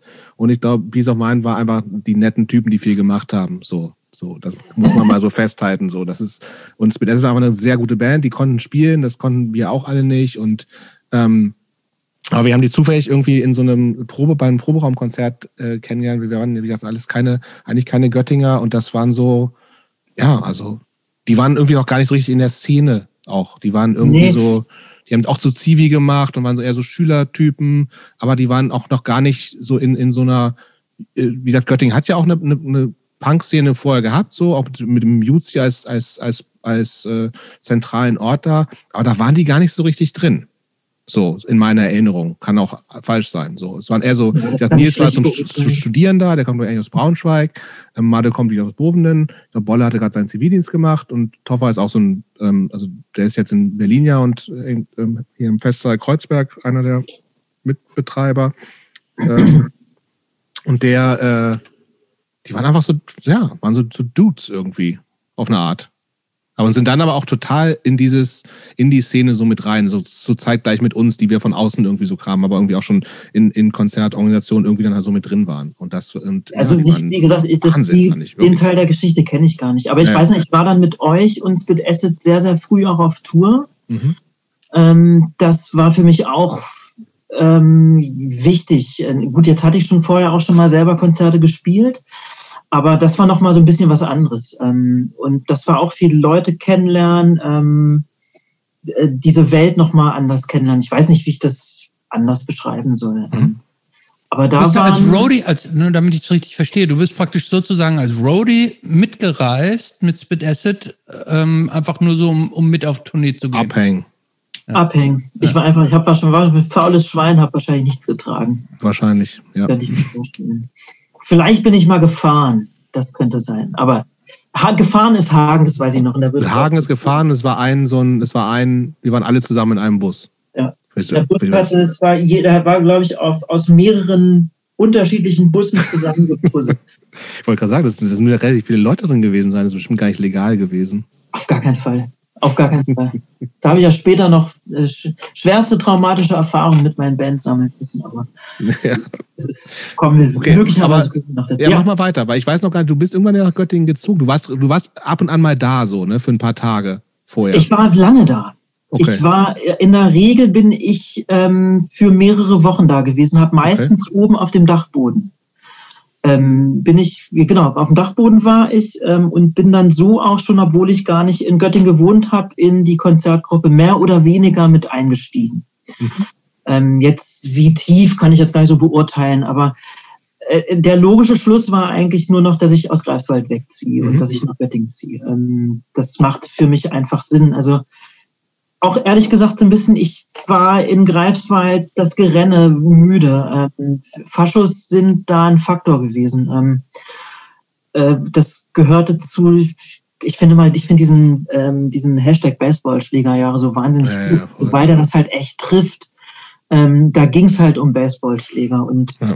in meinem Bekannten- und Freundes- und Freundinnenkreis gab es auch Leute, die teilweise, also ich, also lebensgefährlich verletzt worden sind. Nicht? Ich habe selber nie so richtig harte Konfrontationen gehabt, aber Ja, du hast, hast du nicht irgendwie noch Stunden an der Autobahn in irgendwelchen Baugruben verbracht, ja, vor, als, aus, weil du verfolgt wurdest? Schon, oder? ich, ich konnte immer schnell laufen.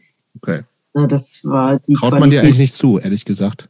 Ja, traut mir niemand zu. Aber Es gab bei Trainwreck schon mal eine schöne Szene, wo ich das unter Beweis stellen konnte.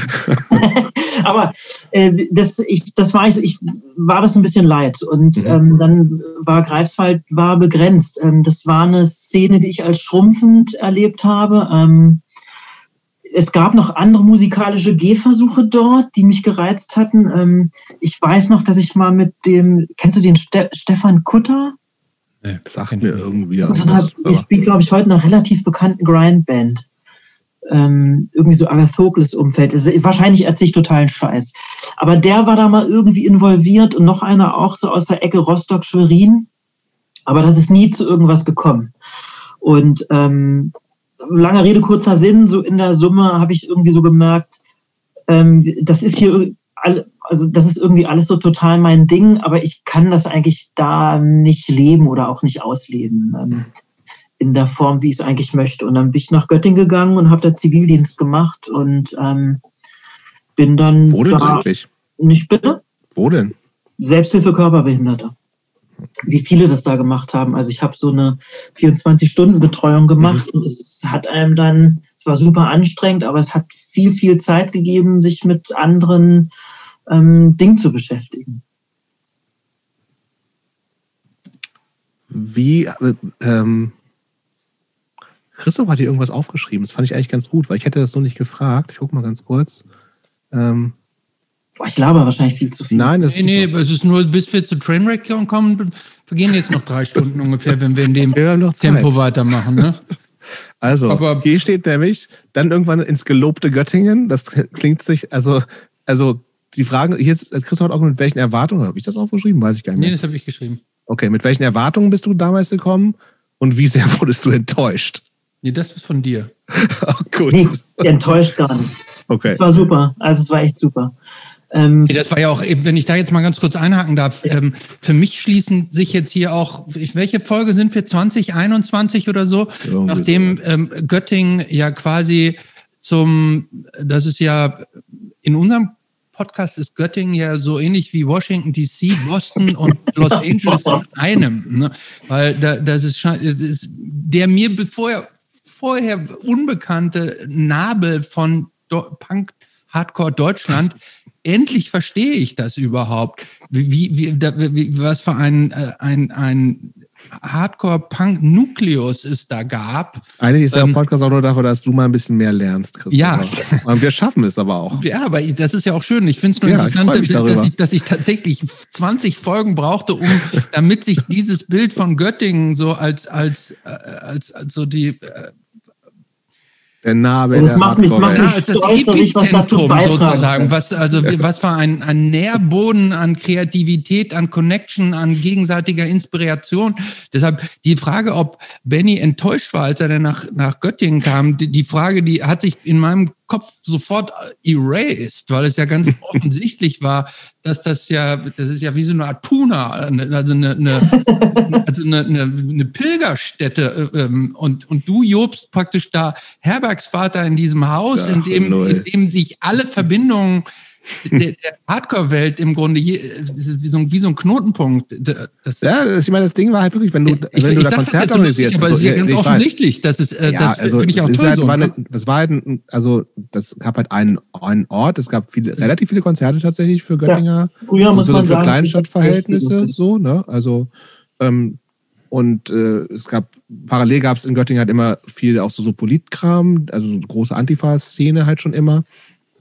Ähm, und wir haben halt da irgendwie dieses Hardcore-Ding halt, was vorher schon so ein bisschen auf jeden Fall existiert hatte, vielleicht nochmal so ein, in, in, so ein bisschen anderes, eher so ein, so ein DIY-Ding da noch reingebracht, glaube ich. Und das war, das war super. Also, wie gesagt, ja, das, das, wir hatten auch tatsächlich auch alle, dieser, diese, dann gab es ja diese, diese zwei Bands, bisschen später noch ein paar andere, so, so El Mariachi und so will ich auf jeden Fall dazu zählen. Ähm, und 244JL dann halt ein bisschen später halt auch. Ähm, da gab es halt schon tatsächlich auch so einiges mhm. so. Und Hagen hat ja noch eine Band. Das, Superband. Pessimist Combative, ne? Ja, gab's auch. Genau, auch Katzenstreik später. Katzenstreik später, auch aber eine sehr gute Band, trotz des Namens. Gar nicht, gar nicht mehr so wirklich eine Göttinger Band, aber ja. kein guter Name. Aber wahnsinnig gute Band. Wahnsinnig gute ähm, Band.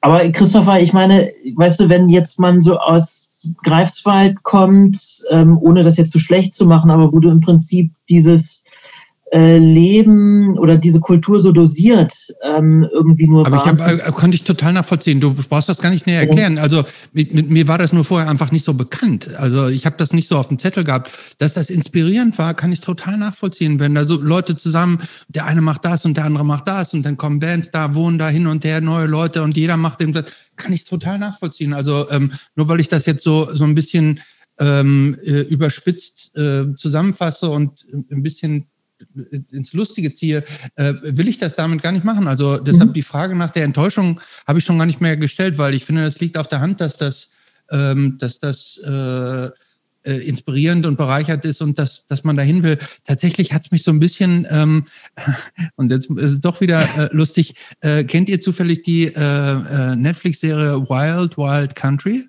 Nee. Oh, die kenne ich, die ist wahnsinnig, wahnsinnig gut. Irre ist die, oder? Also Jobs, vielleicht für dich. Ähm, es geht um die, die Bhagwan-Sekte, mhm. die irgendwie in, in Indien gegründet wurde und dann irgendwie in Indien waren die irgendwann nicht mehr, ähm, nicht mehr so richtig willkommen. Und dann hat der seine Jünger ausgeschickt und dann haben die in Oregon, in Amerika, haben die so irgendwie so abseits von allem, ganz weit, nichts im Nirgendwo, haben die da so ein Stück Land gefunden und das haben sie sich dann gekauft. Und dann haben die auf diesem Stück Land irgendwie JWD am Arsch der Ella ähm, irgendwie der nächste Ort 70 Meilen von entfernt, haben die äh, ihre, ihre Jünger, also Jünger ist jetzt das falsche Wort, aber sind Leute zusammengekommen, ähm, die äh, aus allen Bereichen, Städte, Architekten, äh, Banker, ähm, also das waren nicht nur Freaks, sondern das waren alles dann so auch, auch intelligente Professionals und die haben da ein, so ihr gelobtes Land hingebaut ins Nirgendwo. Die haben da einen eigenen Flughafen hingebaut, alles selber gemacht, Häuser gebaut, äh, Schulen, Flüsse, Staudamm und, und, und, und. Und ähm, die waren da, also zumindest nach den Darstellungen dieser Serie, waren da eine Zeit lang auch ähm, äh, sehr zufrieden und happy. Und so ein bisschen hat mich das an, an euer Bovenden er, äh, erinnert. Ich, ja, Christoph, ich finde erstmal, erstmal finde eine schöne Inhaltsangabe, was diese Serie angeht. Trotzdem war es nicht so.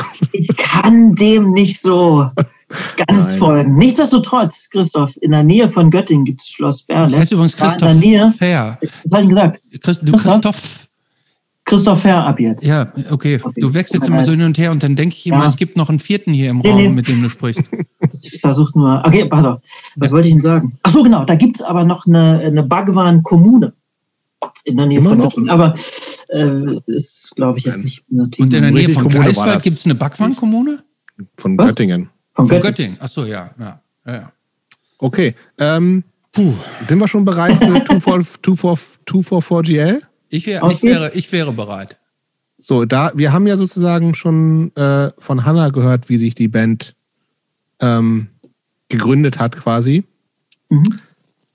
War das, wie, wie, als du das gehört hast, hat das, war das so gesagt, war, war für mich ganz genauso oder waren das für dich nochmal Sachen, wo du gesagt hast, nee, habe ich eigentlich ganz anders erlebt? In winzigen Details okay. hätte ich es anders. Also es gibt jetzt hier nicht die große Richtigstellung. Das ist ja die erste, erste Band, die du in Göttingen gemacht hast, ne? Das ist die erste Band, die ich in Göttingen gemacht habe, genau. Ja. Und äh, die Band gab es vorher, das hatte Hanna ja schon erzählt, ähm, die hieß Captive. Captive, und, genau.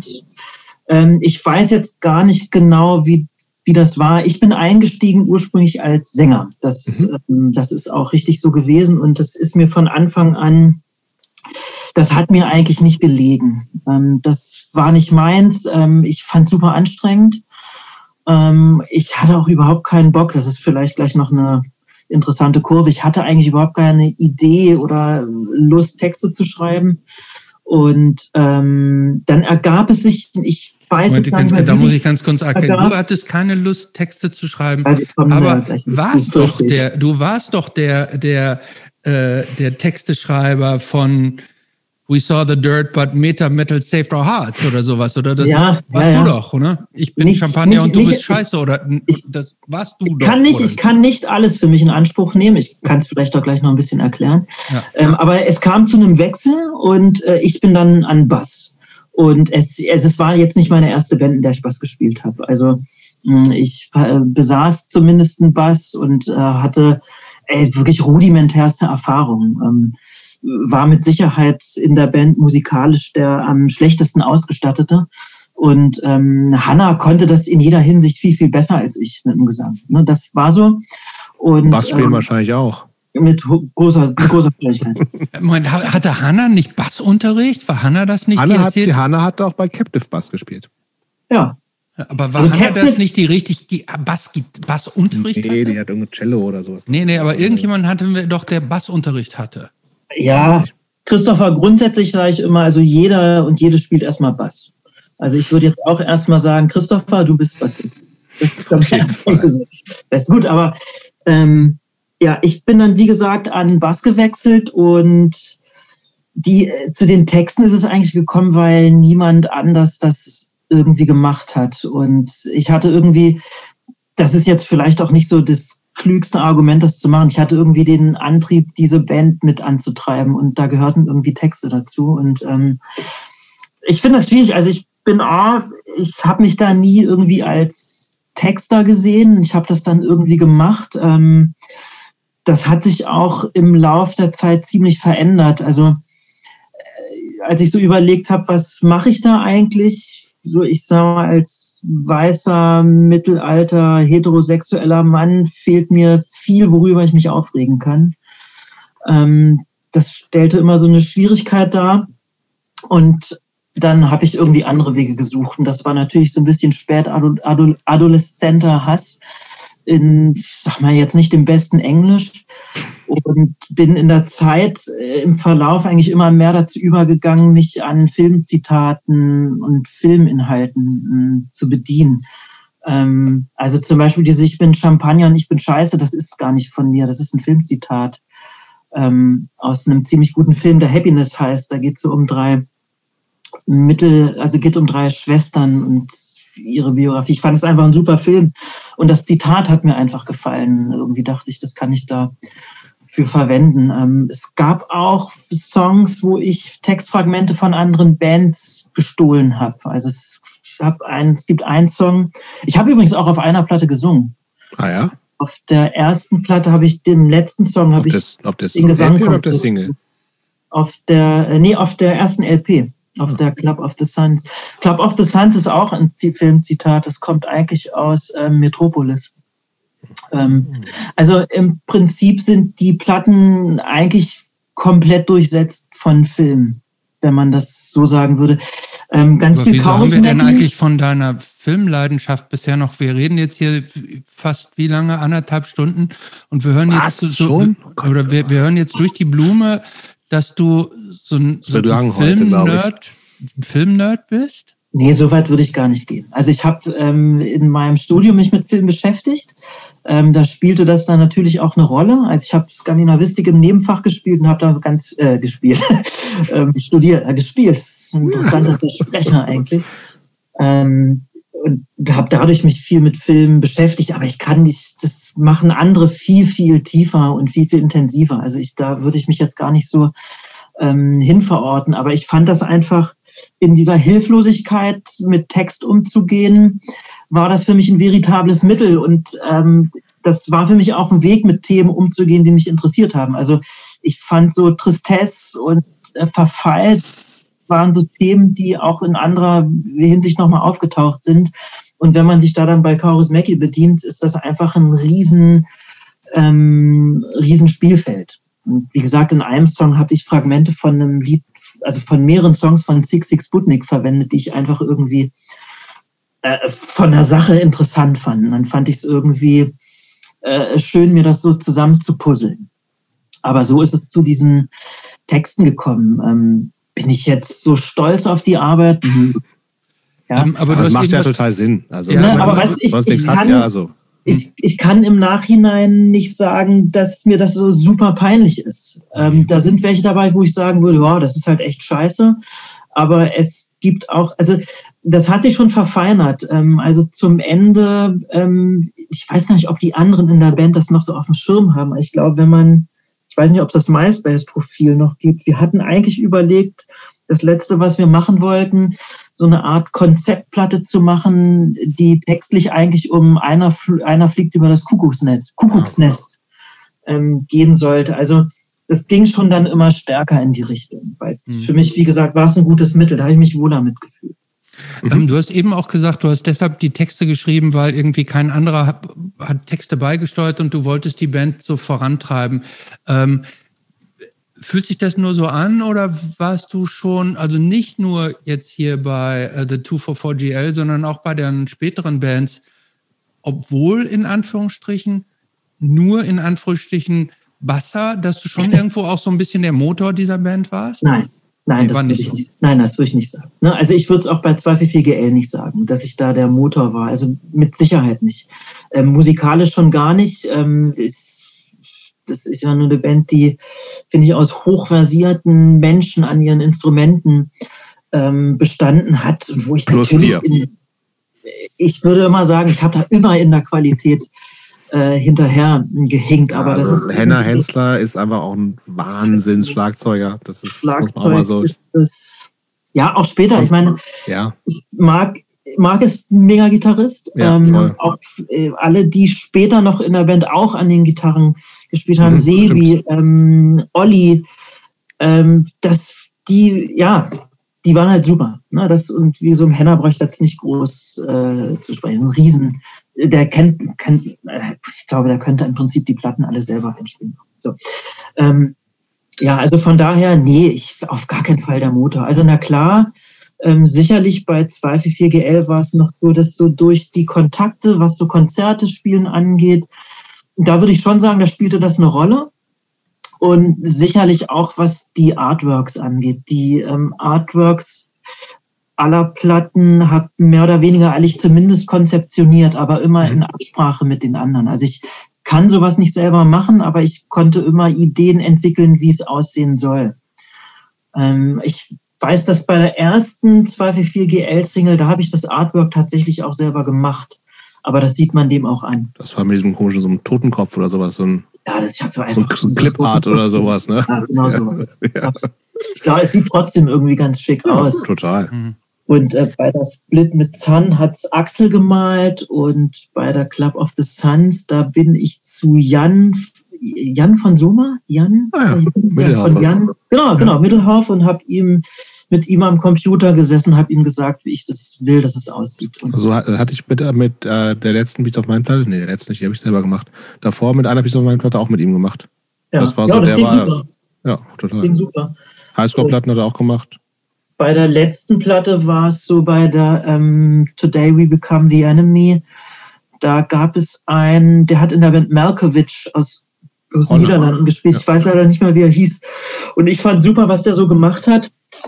Das waren die anderen auch. Und dann haben wir uns auf eine be bestimmte Anzahl und Arten von Tieren geeinigt, die wir auf dem Cover haben sollten, wollten. Und das habe ich dem dann gesagt. Und so ist es dann entstanden.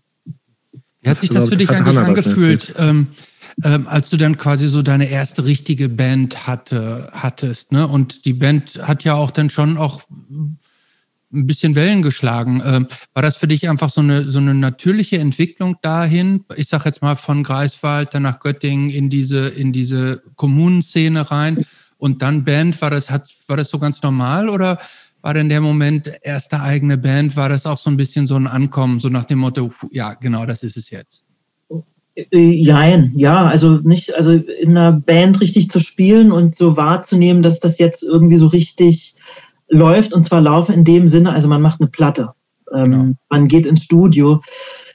Die, ähm, die Wahrnehmung der Band, das hat mich gar nicht so sehr interessiert. Ähm, ich würde auch gar nicht sagen, dass die Wellen geschlagen hat. Ähm, das, ich habe äh, 244GL immer eher als eine Band wahrgenommen, die viele gehört haben, die selber Musik machen wir haben unglaublich viele Konzerte gespielt, wo wenig Leute aufgetaucht sind. Und ich glaube, wir sind auch eine richtige Grabbelkistenband. Also wer von uns was haben will, der Kriegt, wird, findet man.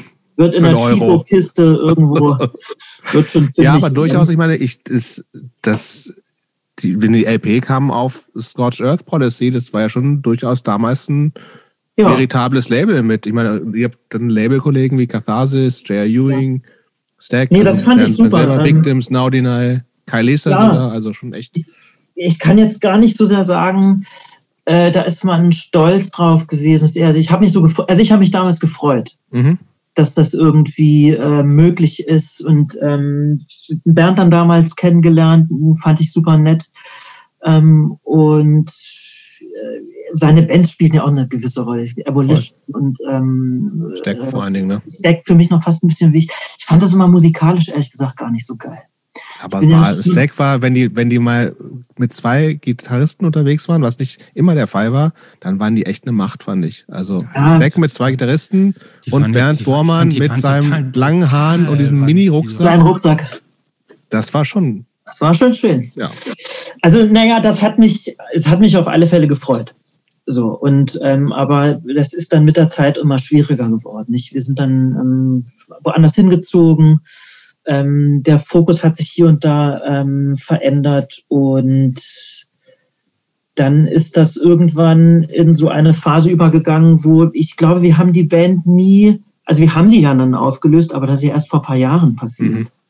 Und dann gab es die Band viele Jahre so nicht. nicht. Also wir haben nicht mehr gespielt und nicht geprobt. Ich hatte schon andere gemacht. Sachen, genau. Ich hatte schon andere Sachen am äh, Wickel, fand aber so die letzten, wir haben noch so zwei Songs geschrieben, also da ging das schon so in Richtung dieser anderen Idee, die wir hatten. Die fand ich super. Finde ich auch schade, dass wir die nie aufgenommen haben, aber so ist das halt. Ja. Ist hier noch irgendwas, vielleicht noch einmal zu, zu mhm. das, vielleicht das letzte zu äh, 244GL, ähm, wie ist im Gespräch mit Hannah, und insbesondere über die Zeit mit 244J. Was, was sind da noch Sachen, die, die dir vielleicht damals mit der Rolle, die sie für sich da hatte und mhm. erst finden musste, gar nicht so bewusst gewesen? Also war das nochmal was Neues für dich, wo du sagst, boah, also oder war das nee, also, das, ja, ja, wusste ich alles schon und alles easy? Was Hannah jetzt für dich angefühlt hat. Hm? Äh, das war doch, das ist äh, ich ein gutes Thema, ähm, weil mir, mir war das nie so bewusst, also das spricht auch finde, also da steckt, glaube ich, auch so diese selbstverständliche Männlichkeit dann irgendwie mhm. so drin. Also ja, ich habe ich habe ja im überwiegenden Teil Bands gehabt, in denen Frauen aktiv gewesen sind. Also das ging ja gleich bei meinen ersten Bands los. Ähm, und ich bin ja auch selber ähm, so aufgewachsen. Also meine Mutter war voll berufstätig, hat im Prinzip den Betrieb geleitet. Mhm. Ähm, ich will gar nicht so den Bogen jetzt so groß jetzt spannen. Mir war das gar nicht so klar, wie schwer oder wie herausfordernd das ähm, für Hannah äh, gewesen ist als Frau. Dann, also ich glaube gar nicht so sehr an der Band, sondern auf der Bühne. Mhm. Äh, dann auch irgendwie so sein. Das ist was, das habe ich, glaube ich, wenn ich das jetzt so nachträglich reflektiere, viel zu selbstverständlich ähm, angenommen. Und äh, auch im Nachgang, jetzt wenn ich auch die, über die anderen Bands nach ähm, denke, also es wird jetzt nur, nee doch, ja klar, Six-Year-Plan betrifft es ja auch, mhm. ähm, es ist etwas, das ich so nicht reflektiert habe. Ne? Ähm, also schon, ich fand es immer super, dass ich überwiegend in Bands gespielt habe, in denen Frauen dabei gewesen mhm. sind. Ähm, das war eine bewusste Entscheidung, richtig auch. Ähm, oder die Frage wollte ich eigentlich jetzt später stellen. Ähm, denn es fällt ja tatsächlich auf, dass ähm, gut, jetzt diese, diese, diese allererste Band kenne ich nicht, aber im Grunde jetzt so zwei mhm. Bands hintereinander, nämlich äh, 244GL und Class. Und Six-Year-Plan, die du gar nicht kennst, Und Six-Year-Plan, die ich gar nicht kenne. Deshalb will ich auch nicht über Dinge sprechen, die ich nicht kenne, aber zumindest die zwei Bands, die ich kenne und aus der Ära gleich, ähm, die haben ja, ähm, die haben ja Frauen auch an sehr äh, expon exponierten Positionen, nämlich gleich als Sängerinnen so gehabt. Mhm. Und da habe ich mir schon auch die Frage gestellt, ob das, ob das eine bewusste Entscheidung war oder ob sich das so irgendwie so zufällig ergeben hat. Das ist, ich glaube, bewusst ist so das falsche Wort. Ähm, es ergab sich so und ich glaube, alle, die da beteiligt waren, die fanden das auch gut, dass sich das so, ähm, dass sich das so ergeben hat. Ähm, bei meiner ersten also bei der Band Auskotzen habe ich da überhaupt gar nicht nachgedacht, ehrlich gesagt. Also für mich war das so selbstverständlich, dass ähm, die äh, Doreen, glaube ich, ne? ja, dass die Doreen gesagt, dort ja. äh, in der Band ähm, spielt und Schlagzeug spielt, war für mich so völlig selbstverständlich. Aus irgendeinem Grund kann ich nicht erinnern, äh, die Besonderheit und auch die Problematik mit zu durchschauen. Ich glaube, darüber habe ich erst später vertiefter nachgedacht und habe immer noch so Lücke, Doreen, Doreen war diese, ne? Doreen war diese, diese Kleinkriminelle, die da äh, Stunden absitzen Ja, musste? Doreen, wenn du das heute hörst, ich hoffe, ich gebe das dir wieder. Ich glaube, du hörst es nicht. Aber ich finde das, also ich, ich kann das total nachvollziehen. Also ich habe ja auch überwiegend in Bands gespielt, zumindest früher mit, äh, mit Frauen.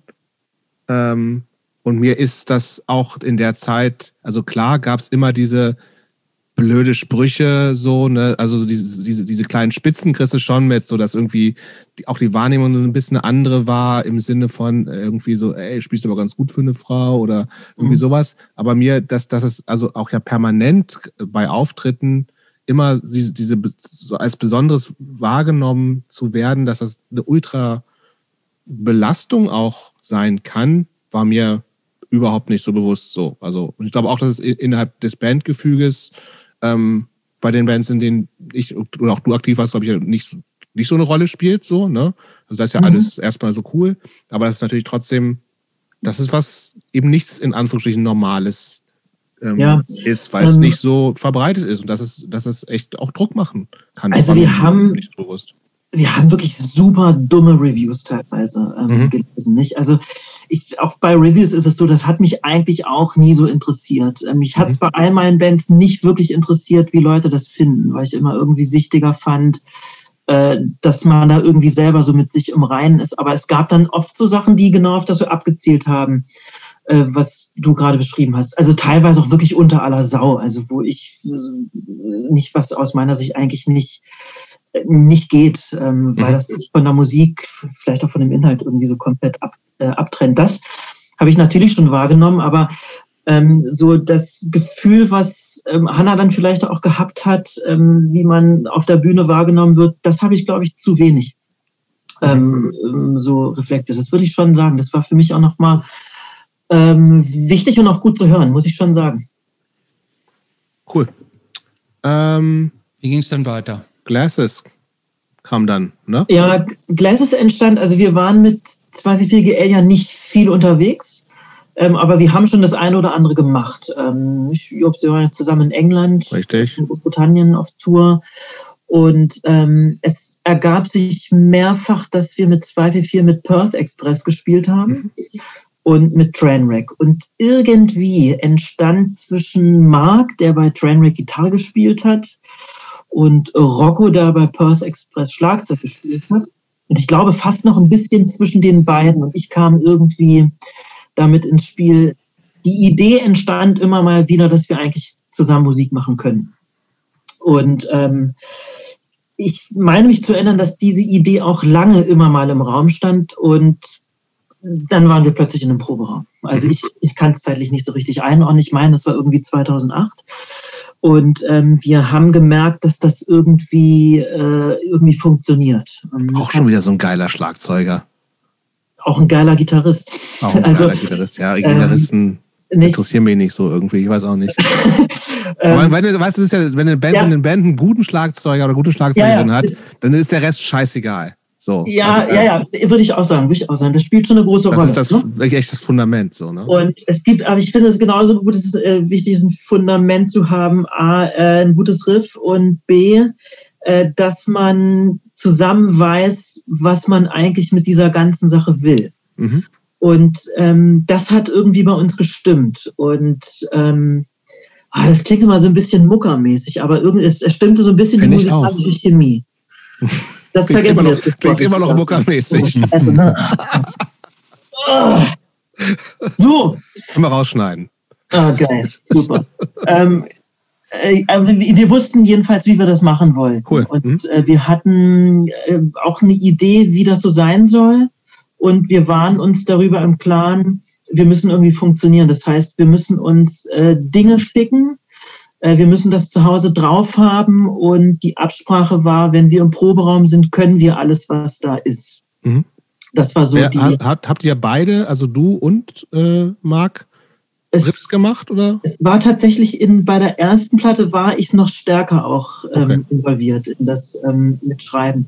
Mhm. Das war dann später äh, hat sich das ganz stark verschoben. Mhm. Ähm, aber das das hat mich musikalisch ziemlich mitgerissen. Ähm, ich, da konnte ich irgendwie auch noch mal, da habe ich mich mehr getraut, ähm, auch mehr zu schreiben, mehr anzubieten, mehr zu zeigen. Ähm, das spielt in diesem, in dieser damals zu Anfang noch Dreierkonstellation eine große Rolle. Und ähm, so haben wir das gemacht. Also wir sind dann mit diesen fertigen Folien in den Proberaum und es war klar, das können wir. Und von da aus hat man dann im Prinzip erst den Song gemacht. Aber das hat wahnsinnig. Es, es gab aber auch gar keinen Gesang in der Anfangsphase. Es waren in der Anfangszeit gab es keinen Gesang. Okay. Und es war uns von Anfang an, ich meine, ich jetzt keinen Quatsch erzähle, auch klar, dass die Konstellation um eine Person erweitert wird. Und äh, dass wir jemanden, dass wir jemanden haben wollen, der äh, dort singt. Und ähm, da gab es dann ein, ähm, da gab es dann eine Option, ähm, die hat sich nicht ergeben und dann brachte Rocco Sam ins Spiel. Mhm. Und ich, ich kannte Sam gar nicht zu dem Zeitpunkt. Ähm, bei, ähm, äh, bei Marc weiß ich es gerade nicht genau, ob er die kannte. Auch hier lange Rede, kurzer Sinn. Wir haben uns dann getroffen. Wir sind im Proberaum und ähm, ich, ich fand Sam super. Ich fand die mega gut. Die hatte eine mega gute Stimme. Ja, ähm, Rocco kannte DFA habe ich dann auch erst vor kurzem quasi kennengelernt. Super. Ja, ich, auch. ich, wie also gesagt, mega Power. Kannte das gar nicht und nee, ich auch nicht vorher. Und irgendwie hat auch da das gestimmt. Nicht? Also wir haben so gemerkt, ähm, wir funktionieren so zu viert. Und ähm, ab da ging das dann eigentlich richtig los. Und ähm, das war, das war wirklich super. Das schon, also das, genau, hat man ja auch mit. mit äh, genau, die Band war ja auch, glaube ich, von Anfang an. Weiß Everybody's Darling eine Zeit ja, lang so, ne? Gerade im, im, Vergleich zu Duvo von ja, GL.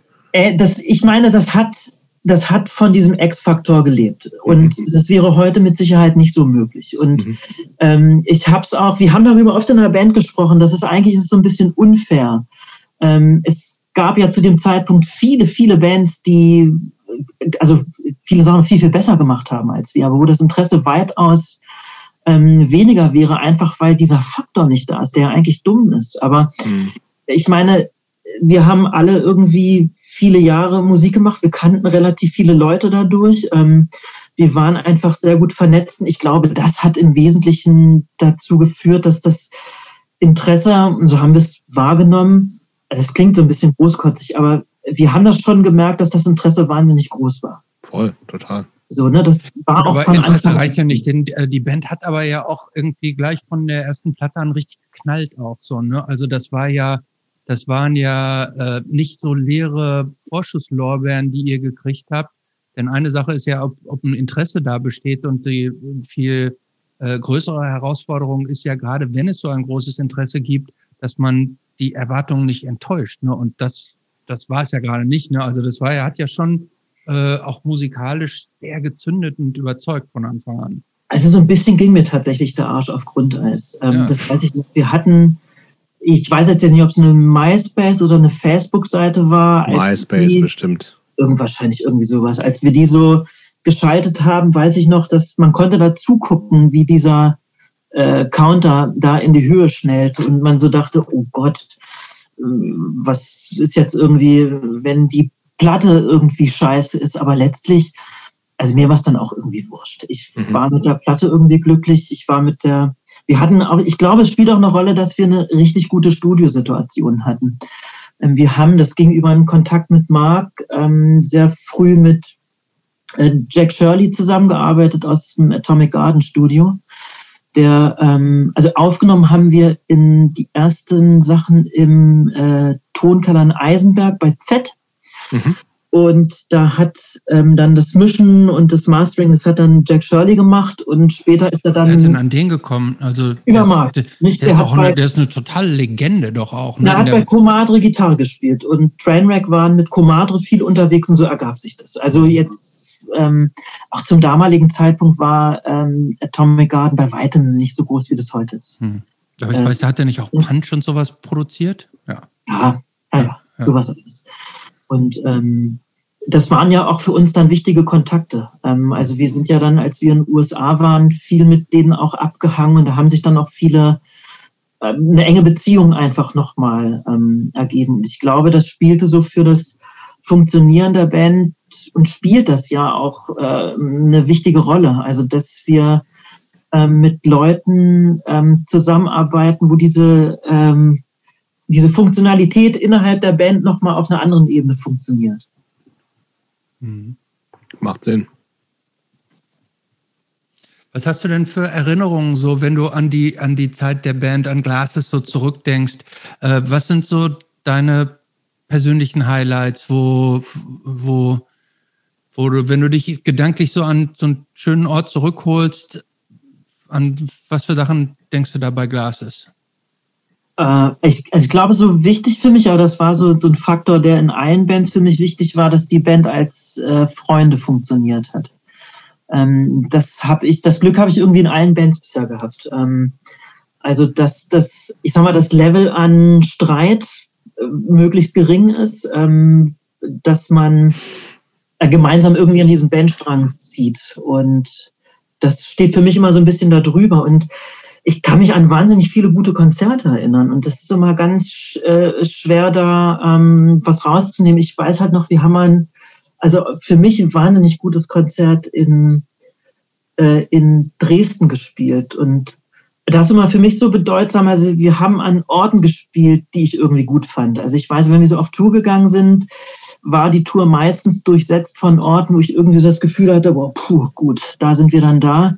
Da kann man irgendwie, da weiß man, wo man ist, man kennt die Leute, man ist irgendwie mit denen verbunden und man schätzt das Setting viel mehr als die Situation, jetzt irgendwie in einer Band da zu sein. Und ich weiß noch, diesen Konzerten in Dresden, es waren halt wahnsinnig viele Leute da, die wir mochten. Also viele Freunde und Freundinnen sind da da gewesen. Und das hat irgendwie die Stimmung speziell gemacht. Und ähm, dann ist es natürlich sowas wie Fluff, ist, das ist ein absolutes Highlight. Ähm, wir haben da zweimal gespielt, einmal total schwer, da waren wir, glaube ich, so die erste Band am Samstagmorgen, 13 Uhr in so einer Gluthitze. Dann haben wir später mal im Zelt gespielt und das, das Zelt im Fluff, das ist halt, weil man so eng ist, man hat da viel mehr so Konzertatmosphäre, als das auf dieser Open Air ist einfach immer scheiße. Ja, diese große Bühne ist kacke. Ne? Die ja. klingt scheiße, man fühlt sich irgendwie komisch da drauf. Und ja, auch andere, ich weiß nicht, wir haben mal in, in Berlin auf so einem äh, im, im Tommy-Haus in so einem Nebenraum gespielt, in unglaublich aggressiver Stimmung auf einem Punk-Festival, wo es war, es war wahnsinnig viele Leute besoffen. Und ich weiß noch, dass ähm, ich habe über eine Bassbox gespielt, die nur aus einer Box bestand, also einem Speaker. Und dieser Speaker ging während des Konzertes ähm, kaputt. Und ich weiß noch, dass die Stimmung so aggressiv war, dass mir irgendwer gesagt hat, ich muss einfach weiterspielen. Ne? Egal, ist, mhm. damit das irgendwie hier irgendwie weiter am, äh, am Laufen bleibt. Das war so ein bisschen absurd, aber ansonsten USA-Tour war toll. Ähm, aber auch Dein erstes Mal USA wahrscheinlich auch, oder? Das erste Mal und wir haben natürlich eine total abgefederte USA-Tour gehabt. Also andere Bands sind dorthin gegangen, die mussten sich viel selbst organisieren, ähm, haben wahnsinnig viel dann auch, glaube ich, schwierige und beschissene Situationen und Konzerte gespielt. Und wir saßen einfach mit Comadre da in einem Bus und die hatten das vorgeplant, die hatten ihre PA dabei. Ähm, also die waren noch gut vernetzt das, wahrscheinlich einfach, ne? Die war gut vernetzt. Das war eine USA-Tour light und demzufolge hm. hat das einfach, ähm, das hat Spaß gemacht. Wie war das? Aber ihr habt, ihr habt überwiegend nur in Kalifornien gespielt oder Westküste oder so. Ihr habt, habt äh, überall gespielt, oder? Nein, nur Westküste bin ich auch im Nachhinein ganz froh drüber. Also wir waren, glaube ich, insgesamt drei Wochen da und davon waren wir aber äh, noch einen ganzen Teil auch im Studio dort. Hm, okay. Sag mal, und die Trainwreck-Geschichte kam tatsächlich einfach, weil der alte Bassist nicht mehr wollte und du warst so quasi verfügbar wegen der Glasses Connection. Genau, so kann man das sagen. Und irgendwie, das machte sich damals gut. Ähm, mhm. Also ich hatte zu der Zeit. Also die Band gab es lange schon da, ne? Also Trainwreck? Ja. ja. ja also Trainwreck jahrelang schon, ne? Ja, ja. Nicht, also die waren, ähm, ich würde auch sagen, relativ etabliert. Also ja. in, dem, nicht, dem Gebiet, wo die sich so bewegt haben. Und ähm, auch da war es so, sie waren, waren für mich nicht alles neue Leute. Ähm, ja. Also wir kannten uns auch schon so ein bisschen vorher. Und äh, ich hatte damals einfach viel Zeit. Ich habe zu der Zeit auf einem Stipendium promoviert konnte also irgendwie meine ganze Schreiberei machen und hatte daneben einfach Zeit, um Bands zu machen. Und dann. Moment, bist du auch Doktor von irgendwas? Ja.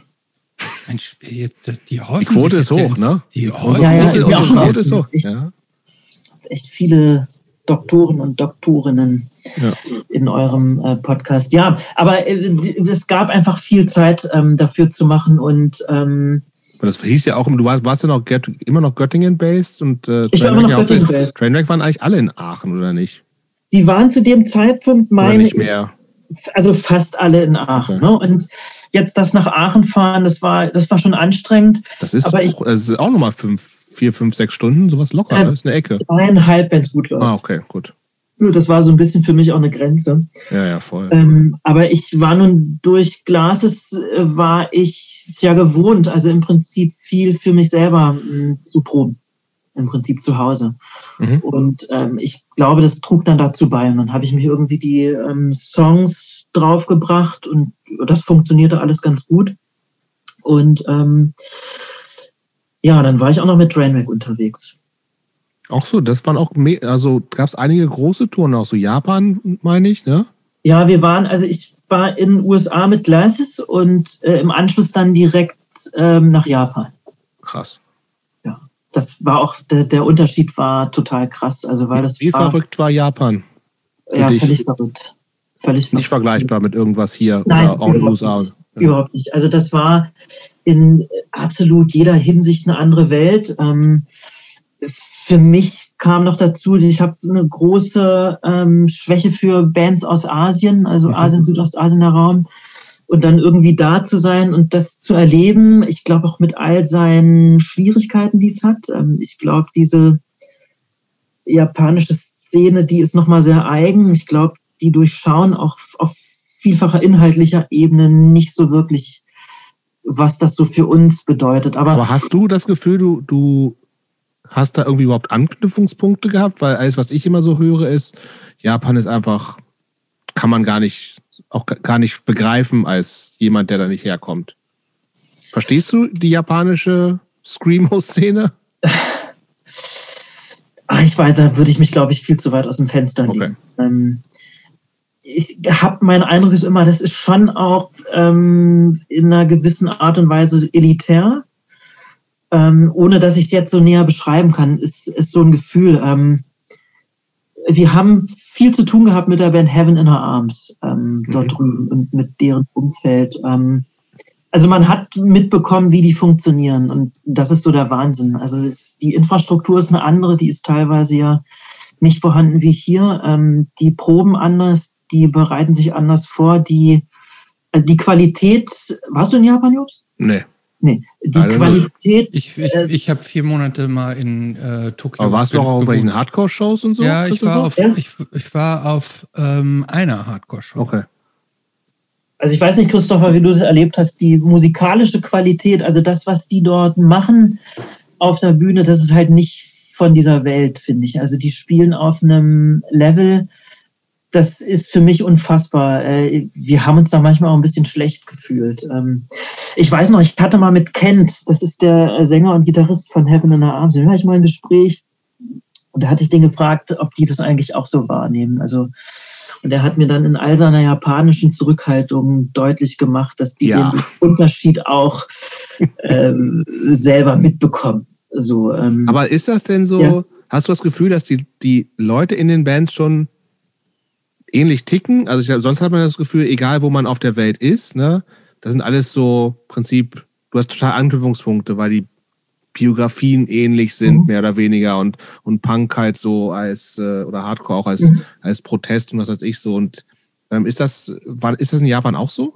Also mein, ich, ich weiß, ich kann es nur von einer relativ kurzen Zeit sagen. Mhm, ja, klar. Also mein Eindruck ist, dass Sprache da einfach eine riesige Rolle spielt. Und mein Eindruck war, je äh, stärker es äh, den Menschen aus Japan, also die jetzt irgendwie dort involviert sind, möglich ist, sich Englisch zu verständigen, also mit äh, uns oder anderen oder was zu sprechen, ähm, desto stärker ähnelt sich das in gewisser Art und Weise. Aber das kann auch sein, dass ich gerade da totalen Quatsch erzähle. Mhm. Das ist so ein Eindruck. Generell hat mich das wahnsinnig beeindruckt. Ähm, ich, aus meinem Gefühl waren viel, viel, viel mehr Frauen in unterschiedlichen Formen involviert.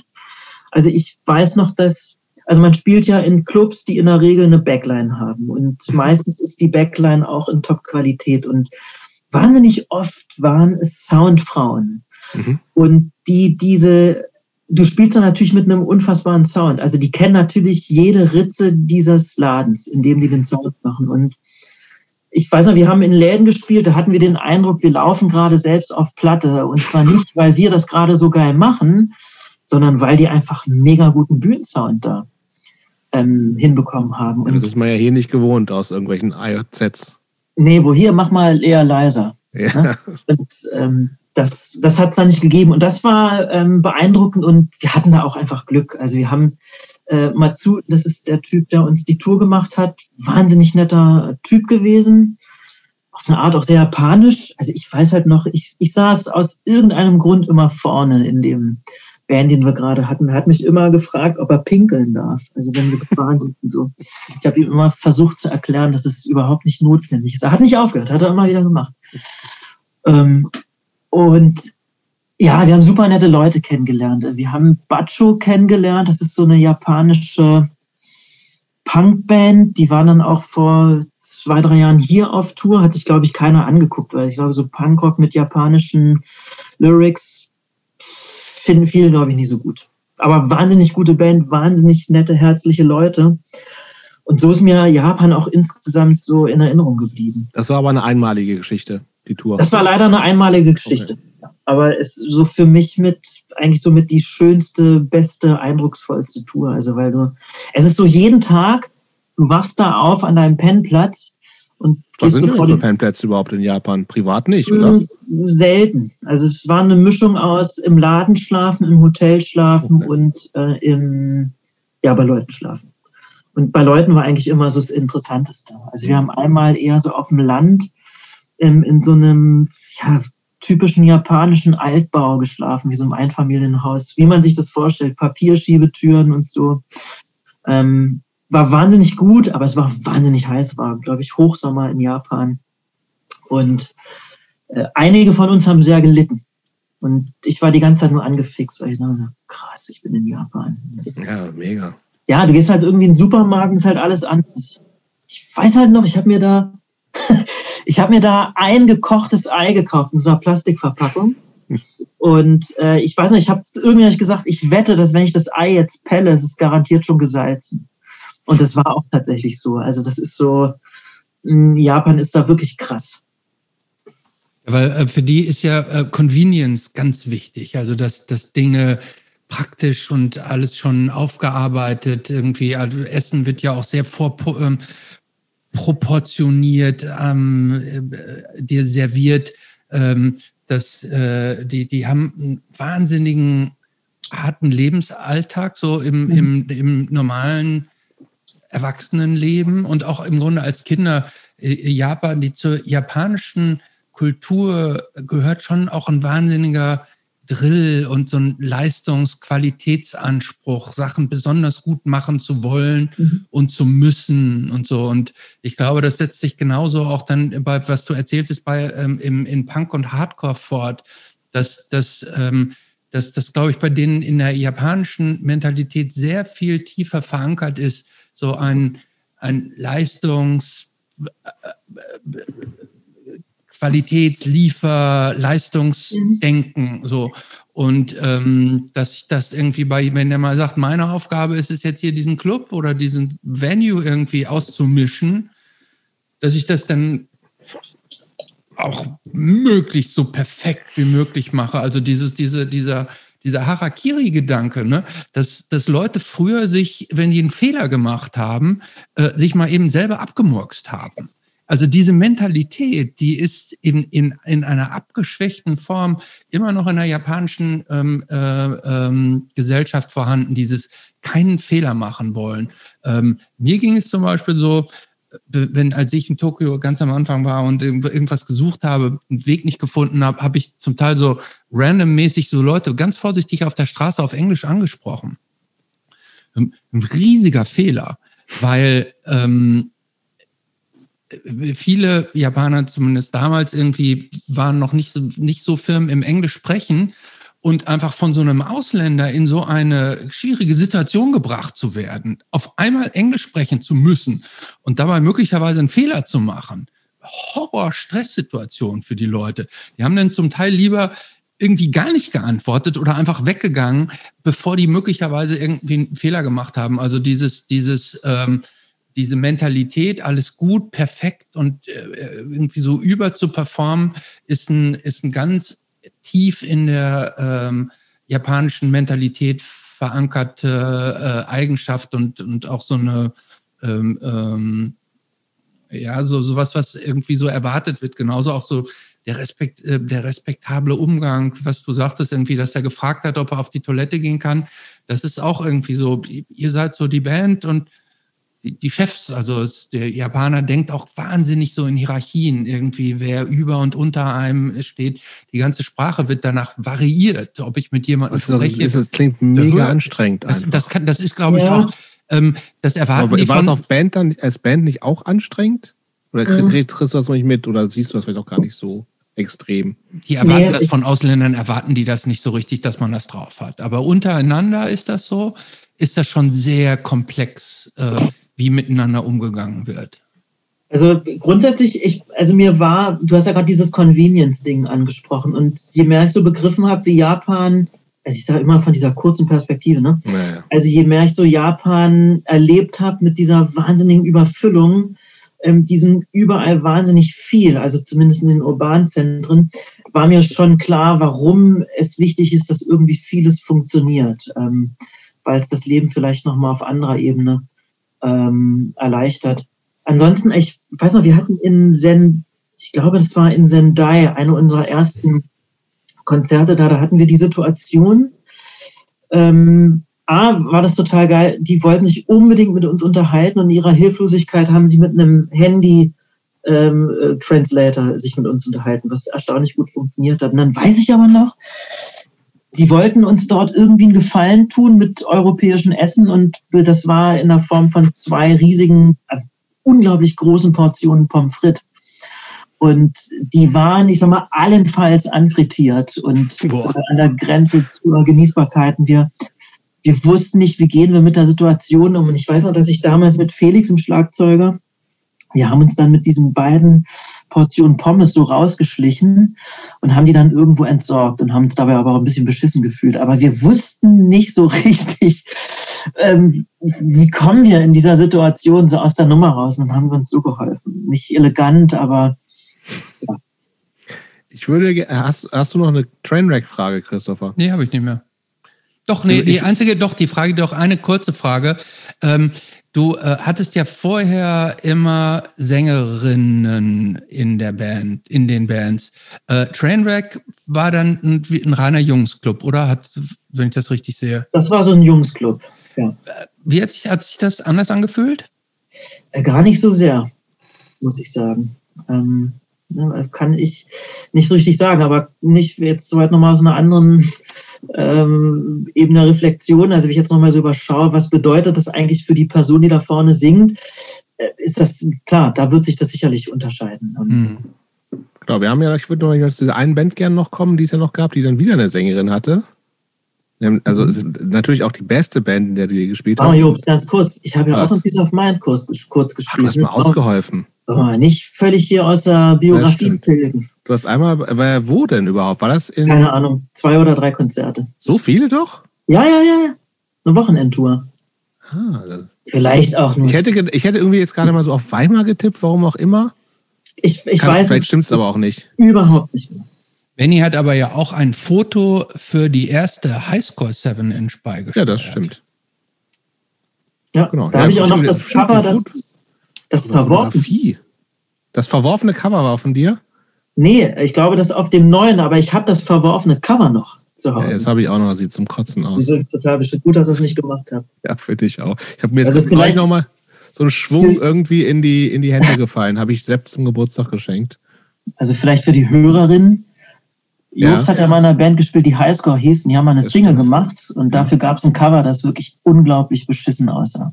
Und das wurde du, Christopher, musstest du nicht da noch irgendwie, äh, weil, weil die Druckerei so scheiße gebaut hat, noch eingreifen in, de, in deiner Funktion als, äh, als Rechtsanwalt? Weil Christopher ist ja der, der Bruder von dem Bassisten von Highscore, für die Hörerinnen nochmal. Aha.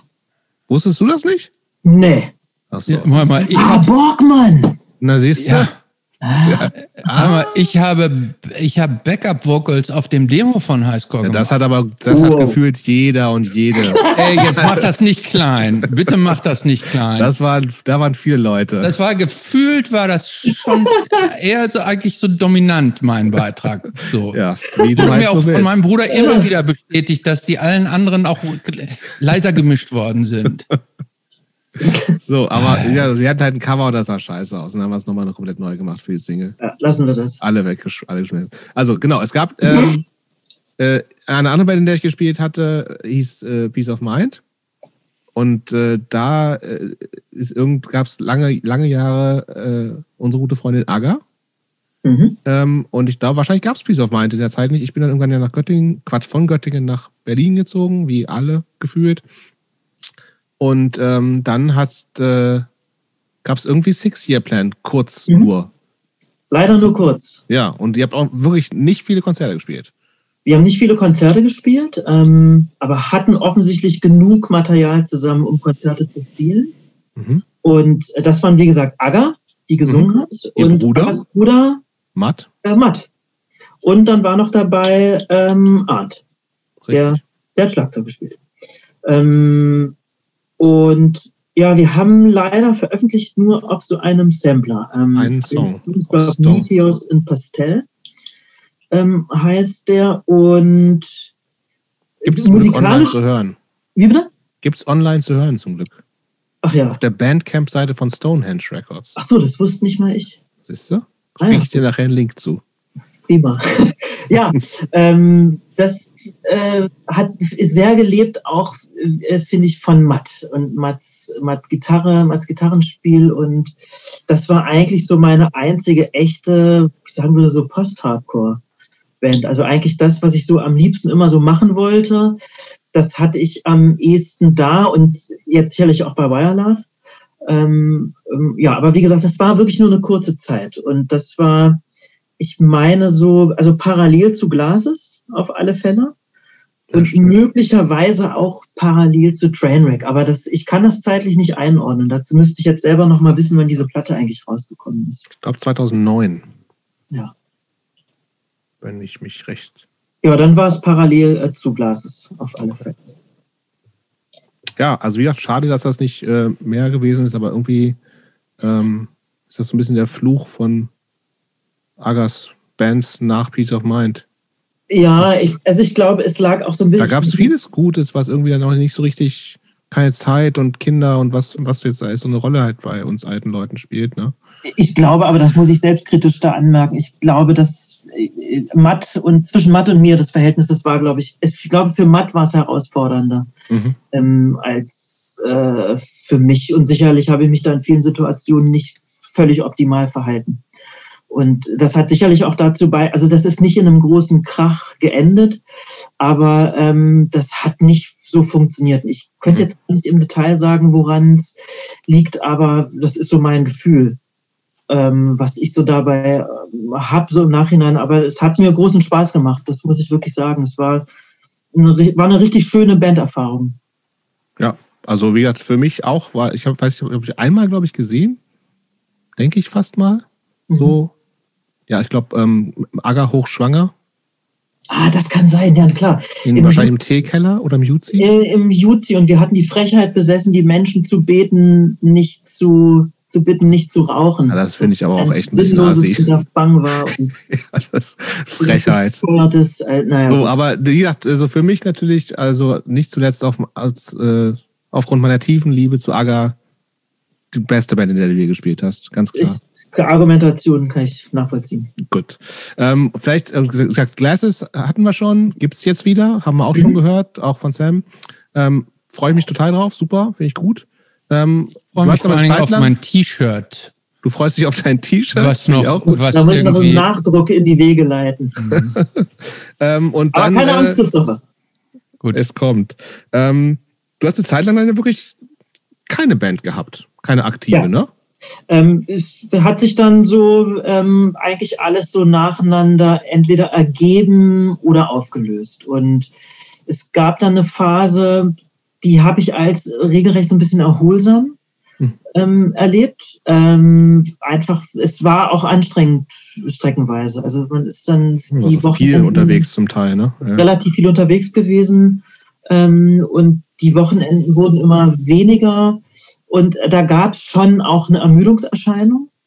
Ähm, aber mehr so, was jetzt dieses ähm, Machen selber angeht, äh, die Musik und das Ganze drumherum, das hat mich überhaupt nicht ermüdet. Und mhm. ähm, dann habe ich also eine ganze Weile nichts gemacht. Und ähm, ich habe aber gemerkt, also sobald ich irgendwie auf Konzerten war, ähm, ich habe am Vormittag noch gesagt, dass ich es irgendwie ganz schön finde, gerade mal nichts zu machen. Und am frühen Abend oder am späten Abend hat es dann in den Fingern dann irgendwie gejuckt. Und, und dann kam diese Wire Love-Geschichte. Dann kam Wire Love. Ja, dann kam Wire Love. Ähm, das ist aber nicht Göttingen-based, ne? Nein, das ist äh, eher Münster und Pott. Mhm. Und ich weiß noch, dass ich, das war wirklich äh, ein reiner Zufall. Ich habe diese Platte gehört und die, ähm, also Wildlife waren ja vorher zum großen Teil eine Band, die hieß Orbit the Earth. Okay. Und das fand ich eine wahnsinnig, wahnsinnig gute Band, die äh, wahnsinnig unbekannt auch geblieben ist. Und ähm, involviert waren da ähm, ähm, Leute von Ritual und ähm, Justman Black, also Noah und Julian. Mhm. Und die kannte ich beide auch schon. Ne? Also wir haben mit Ritual immer mal gespielt und uns auch ganz gut verstanden. Und Noah kannte ich noch viel länger, also auch über 244 und Sachen, die man da zusammen gemacht hat. Und bei Wildlife spielt noch Marcel, den kannte ich bis dahin nicht. Und ich habe diese Platte gehört und fand die total super.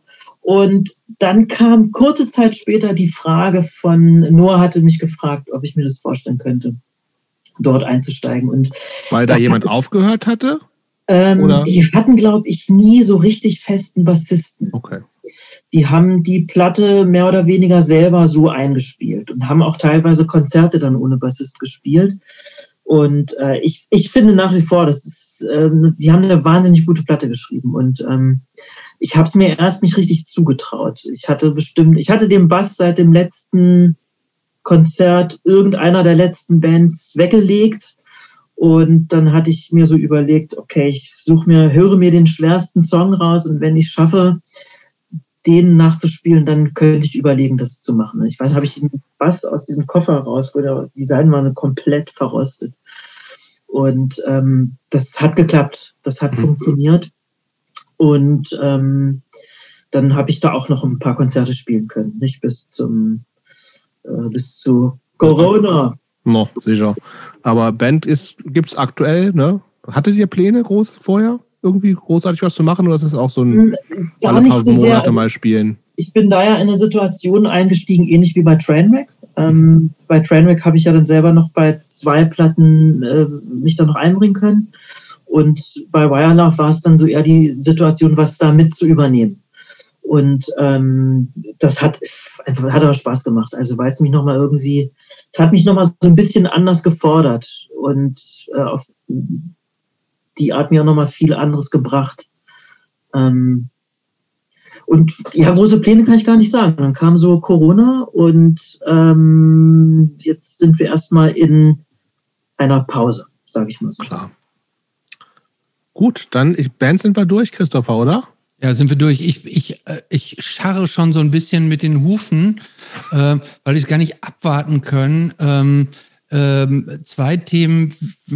Also eins interessiert mich jetzt so als kleiner Stepping Stone zwischendurch, weil oh wir eben nebenbei irgendwie über Studium und Promotion und so weiter gesprochen haben.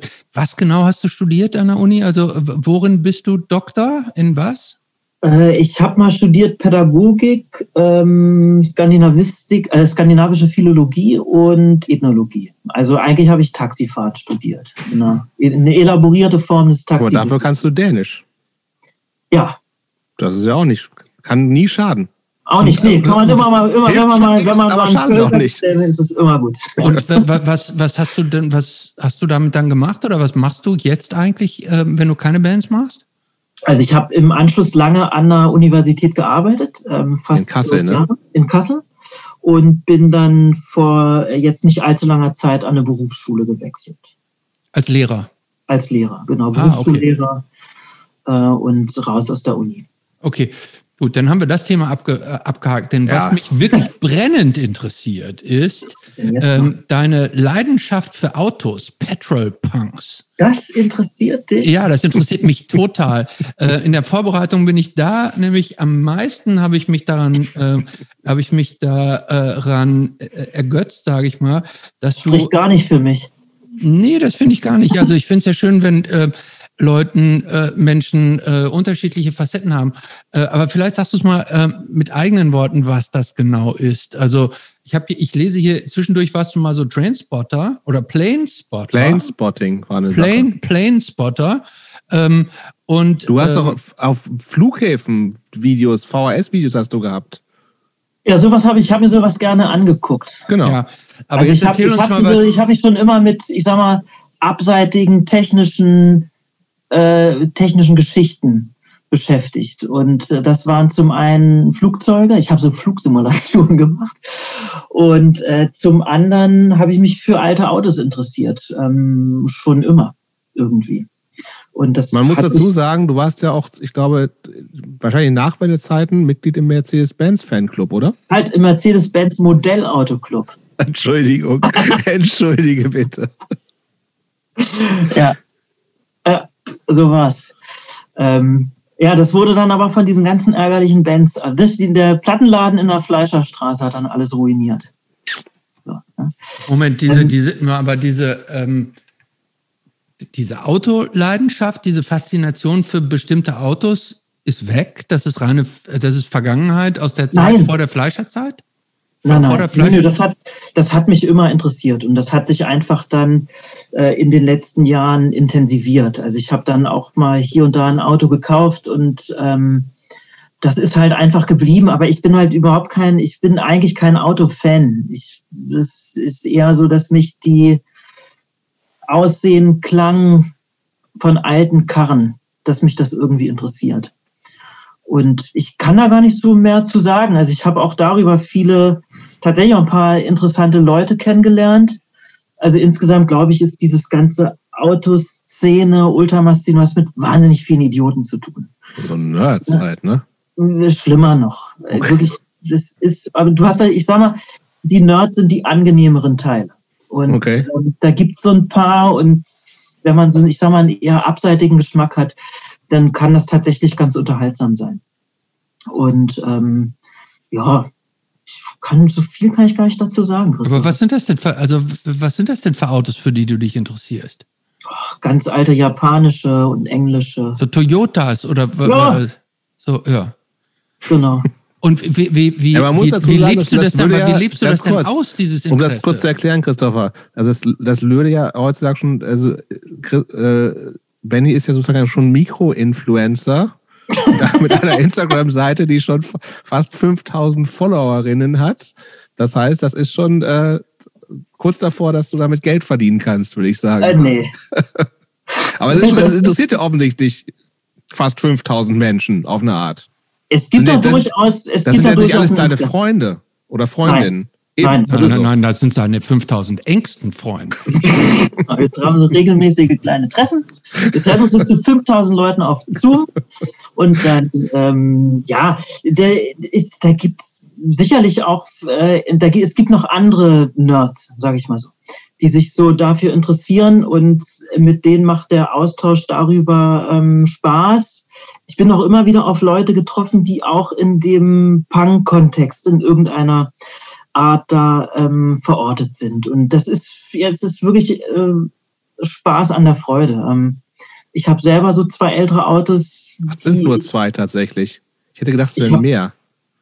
Ich habe noch so noch so andere. Also ich habe zwei normale und zwei alte. So. Das sind vier Autos, um es mal Und, festzuhalten. äh, äh, und den Fuhrpark also, ich weiß nicht, ob dir das ne? bewusst ist, dass du vier Autos hast. Es ist mir bewusst. Gut. So, und ähm, es, am Anfang spielte so ein bisschen eine Rolle, ähm, die, was ich an der Uni gemacht habe, ist sehr verkopft. Äh, ich habe viel mit Textinterpretation gearbeitet, äh, sehr kleinteilig mich mit ähm, gesprochenem Wort beschäftigt und dann ist das, ich empfinde das als heilsam, äh, wenn man so das hinter sich lässt, etwas völlig anderes zu machen. Also wo du den Kopf eigentlich nicht mehr so richtig bemühst. Und ähm, da spielte das einfach eine Rolle. Und das, mir macht es großen Spaß.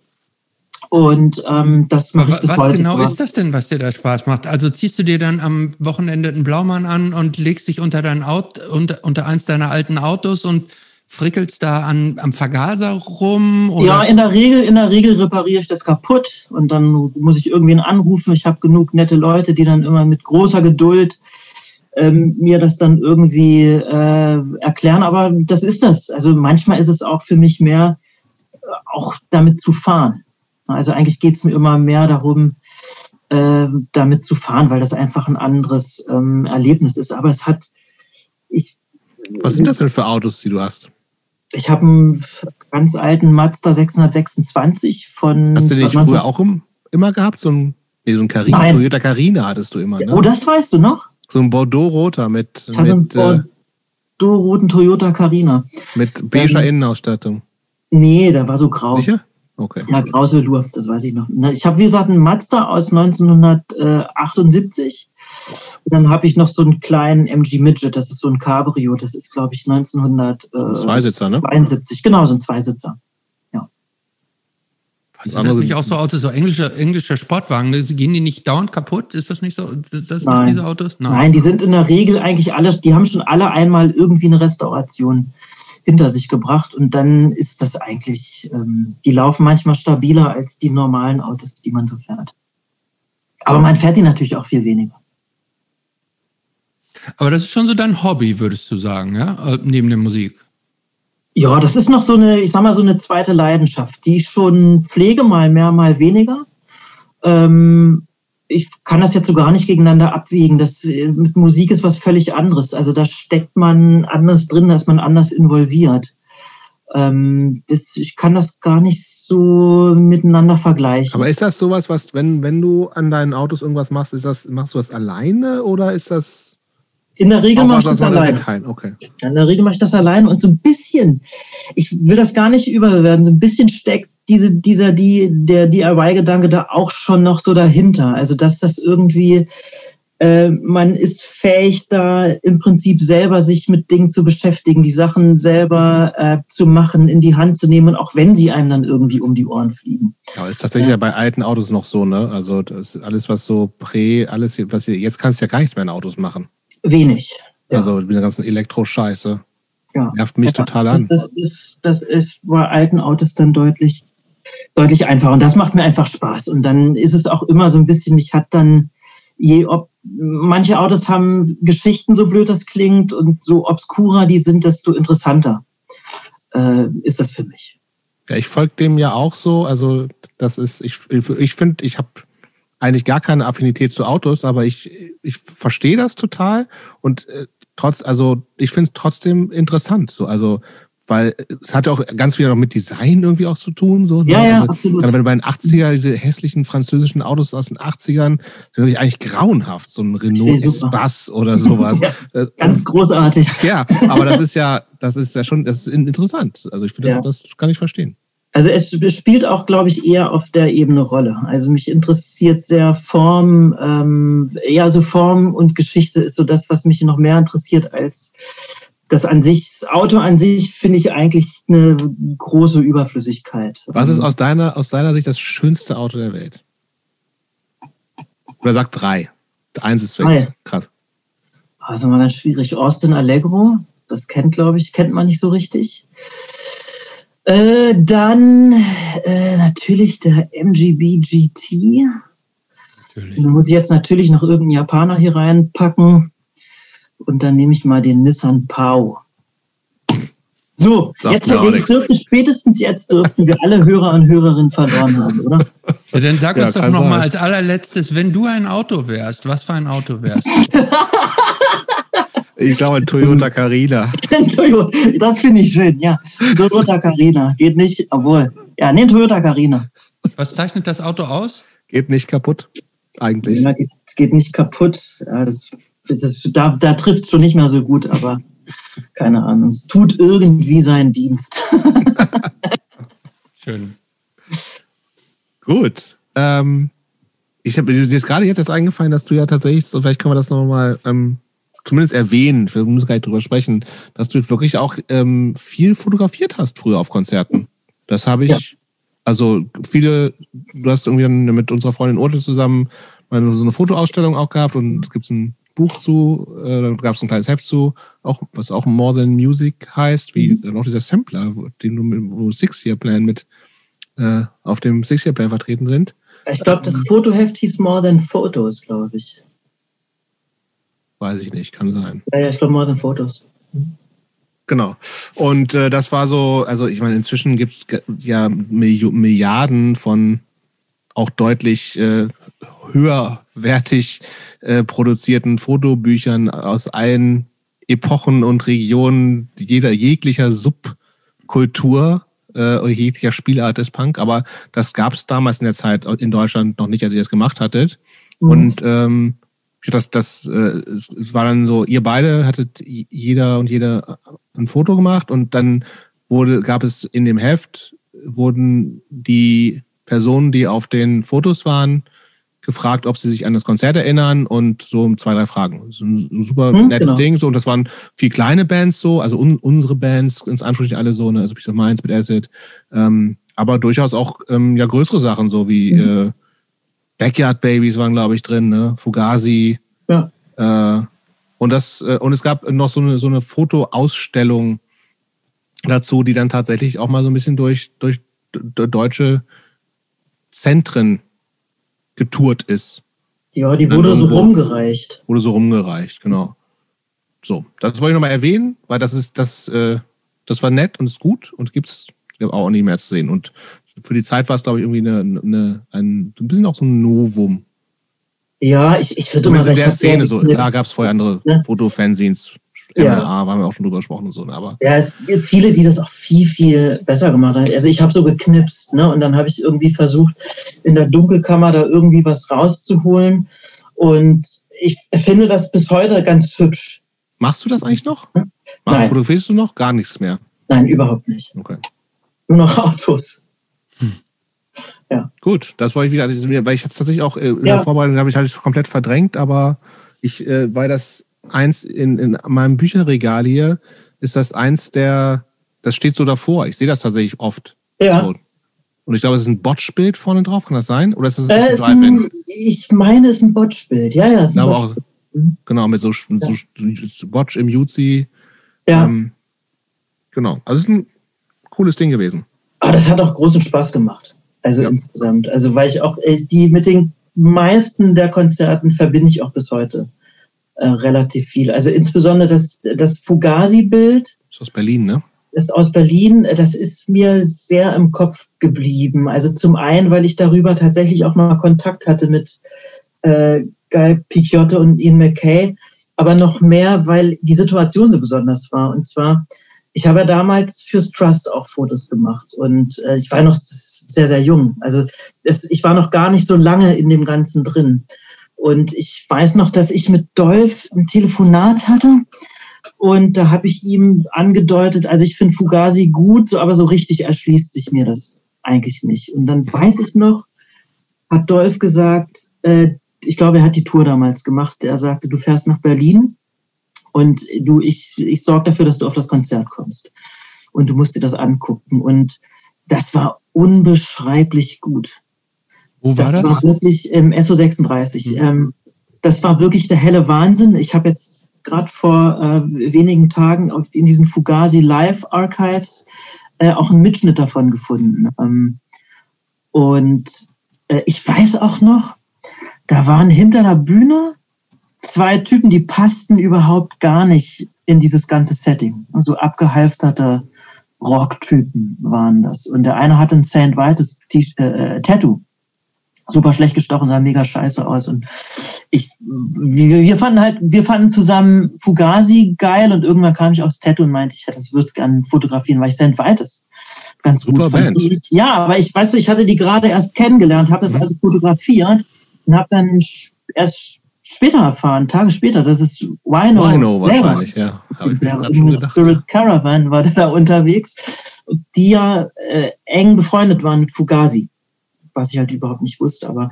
das sind so ein, das Konzert war einfach super, weil Fugazi haben für mich dann nochmal so eine andere äh, Rolle bekommen. Äh, ich habe die viel, viel mehr schätzen gelernt ähm, danach und finde sie auch bis heute, ja, ich, wahnsinnig gut. Cool. So, wir sind schon beim letzten Block. Hast du siehst, mehr verfolgst du das? Würde ich sagen, ja. Ich, Fang ähm, mal an. Ähm, es ist auch schon wieder spät. Aber wir haben noch Zeit. Alles easy. Ähm, ähm, das kommt eigentlich von dir, Jobs. Ich will dir die Frage nicht so richtig klauen. Doch, mach mal.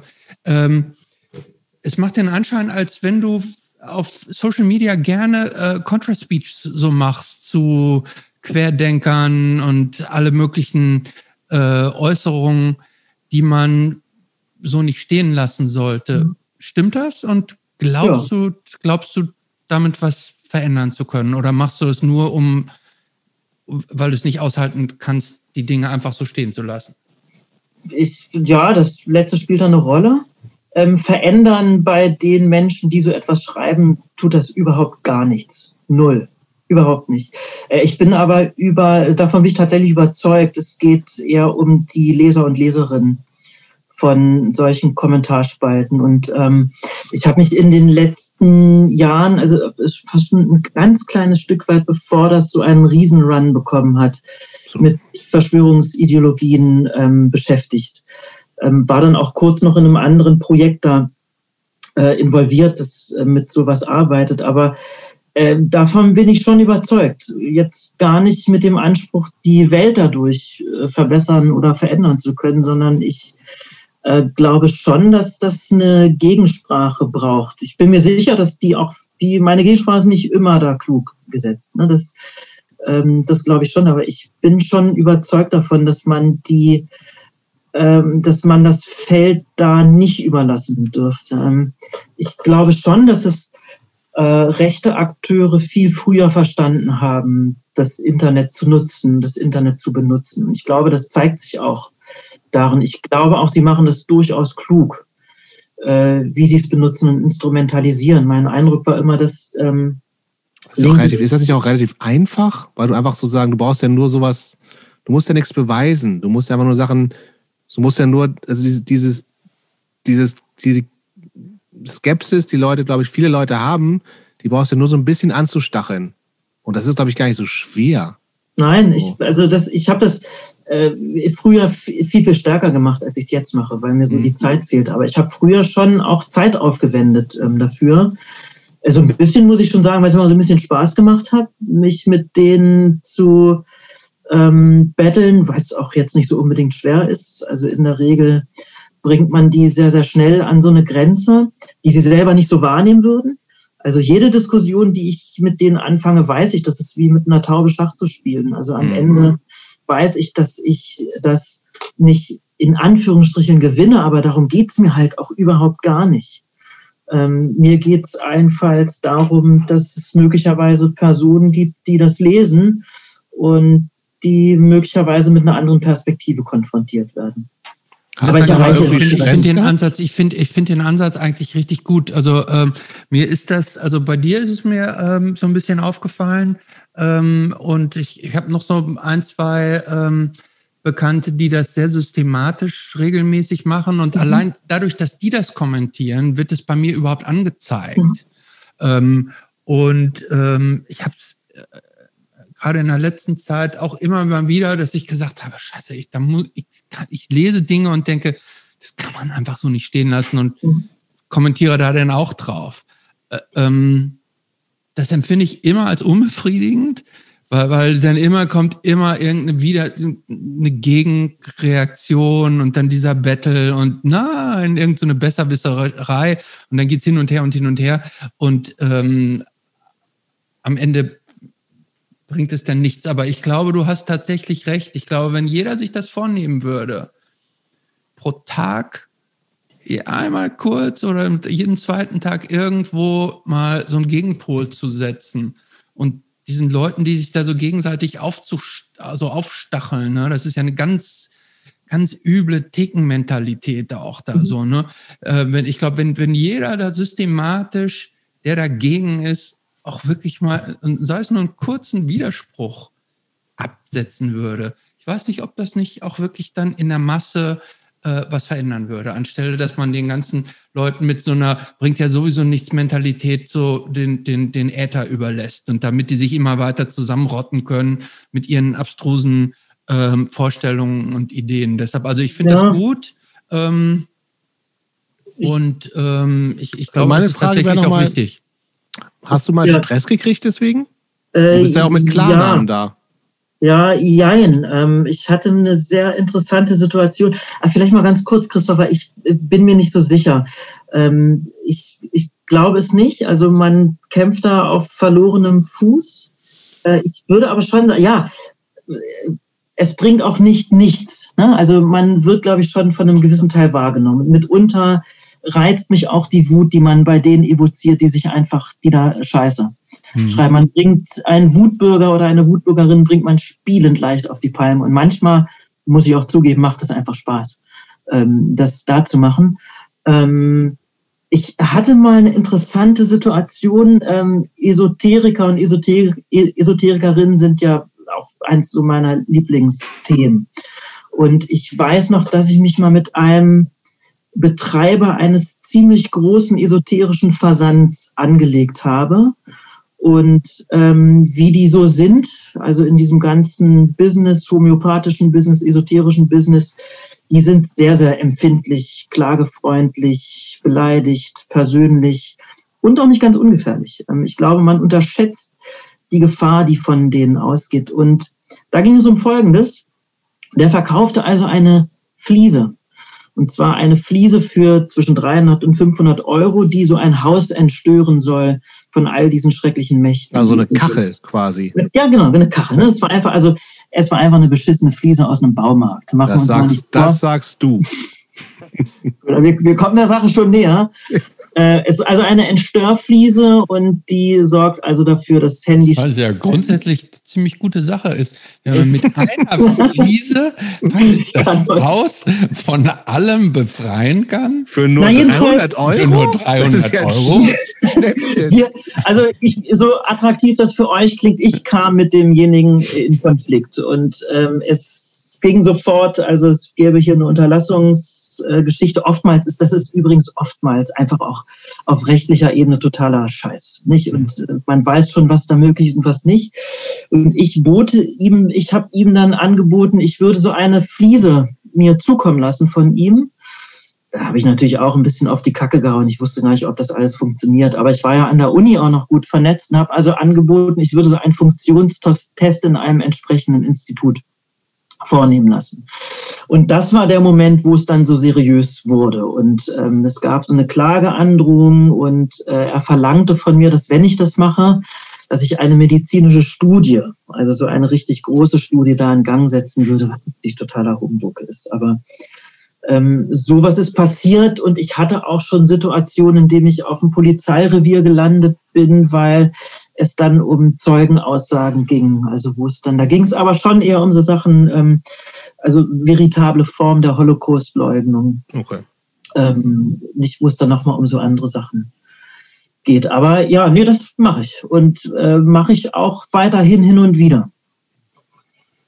Hast Gut. du vielleicht, weil du sozusagen ja in dem, in dem Metier dich ein bisschen auskennst und es gibt ja es wird ja gefühlt auch, es hatte Hauke auch geschrieben, Hauke, was ich gerade nochmal gehört hatte, so, ähm, er ist ganz gut zusammengefasst, dass es ja so, gerade jetzt in, in dieser, ähm, nochmal in dieser Corona-Zeit, so nicht nochmal so einfach dieses Irrationale immer größer äh, geworden ist, vielleicht auch in den Jahren zuvor schon. Und es geht gar nicht mehr so zwischen rechts und links, sondern zwischen rational und irrational.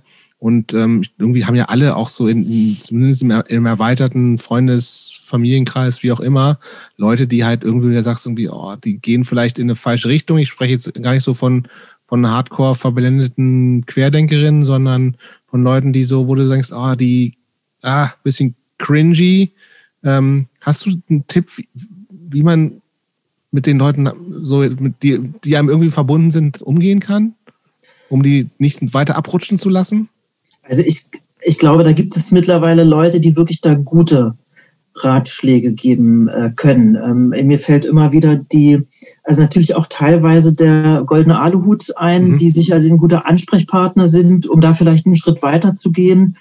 Ähm, Sebastian Bartoschek gibt viele, glaube ich, Namen, die dort ähm, fundierter äh, was zu sagen können. So mein Gefühl ist, ähm, dass man es, ich habe ein bisschen Vorsicht, weil ich nicht weiß, ob das vielleicht auch Quatsch ist, aber ich habe so das Gefühl, man darf gar nicht sich auf den Streit äh, mit denen einlassen. Und ich glaube, es ist wichtig, bestimmte Sachen auch nicht zur Sprache kommen zu lassen, also bestimmte Grenzen äh, zu ziehen. Also ich finde eine, die Idee, äh, Dinge skeptisch zu hinterfragen, äh, ja, klar. Also ne? erstmal gut, ne? Ja, ja. Man kann sich einer ähm, Form dieser Hinterfragung, auf die kann man sich durchaus einlassen. Und die hat dann aber auch so ganz klare Grenzen. Und ähm, die sind uns, glaube ich, aber allen klar. Also wenn so eine Diskussion ins Abstruse ableitet, also ein Diskussionsmotiv ist ja sehr oft, dass ähm, ein, es wird etwas behauptet und man selber wird in die ähm, Rolle gebracht, dass man das nun nachweisen soll, was der Gegenüber oder ähm, äh, ja, was, was einem dort präsentiert wird. Und das wäre so ein Punkt, wo ich immer sagen würde, das ist so ganz klar, da wird dann so die Grenze gezogen und da muss abgebrochen werden. Ich habe halt das Glück, dass ich das in meinem Umfeld noch äh, nicht so habe. Mir treibt das die Sorgenfalten auf die Stirn, äh, weil ich das wahnsinnig schwer, wahnsinnig herausfordernd finde. Ja, wird auch immer mehr, ne? Jetzt mit dieser ganzen Impf, Impf Es wird mehr und ich habe durch, durch die Arbeit in dem Bereich ja oft mit Leuten zu tun gehabt, deren Angehörige in wahnsinnig schneller Geschwindigkeit unerreichbar geworden sind. Und ähm, diese, diese Querdenker-Szene ist, äh, hat ein wahnsinniges Potenzial in mhm. der Hinsicht. Ähm, ich glaube, man muss da viel früher ansetzen. Ich glaube, dass die, äh, diese zweite Friedensbewegung, die es da gegeben hat, die hat veritabelsten Schaden angerichtet. Ähm, das ist so zumindest meine Lesart. Also mit dieser Idee, alle können alles sagen auf Bühnen, hat die einen Schaden angerichtet, den wir, glaube ich, jetzt noch. Also ich, ich glaube, die, es lässt sich bis in diese zweite Welle zurückverfolgen. Das, das, vielleicht ist es auch Quatsch. Vielleicht wäre es auch normal so gekommen. Ich glaube, das Internet spielt da natürlich eine Rolle. Nicht, dass sich sowas anders äh, verbreiten. Ja. Aber da erzähle ich auch nichts Neues. Und es gibt viele kluge äh, Menschen, die darüber auch schon äh, sich viel ähm, ähm, fundierter geäußert haben. Christopher, mach mal.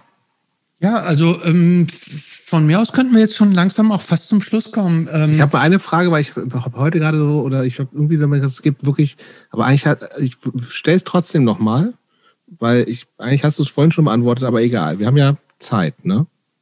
So. soll, soll nicht so kurz werden hier, sonst gibt es Ärger von manchen Hörerinnen. Ich glaube, glaub, wir sind schon langsam an der Grenze zum, zum Highscore hier. Ich glaube, mit den Autos müsst ihr rausschneiden. Ne? Nein, nein, nein schneiden einfach alles raus. Das mit dem Auto ja, pass mal auf. Meine Frage war tatsächlich, also ich habe mir die aufgeschrieben, habe ich vorhin erst aufgeschrieben, die Frage. Ja.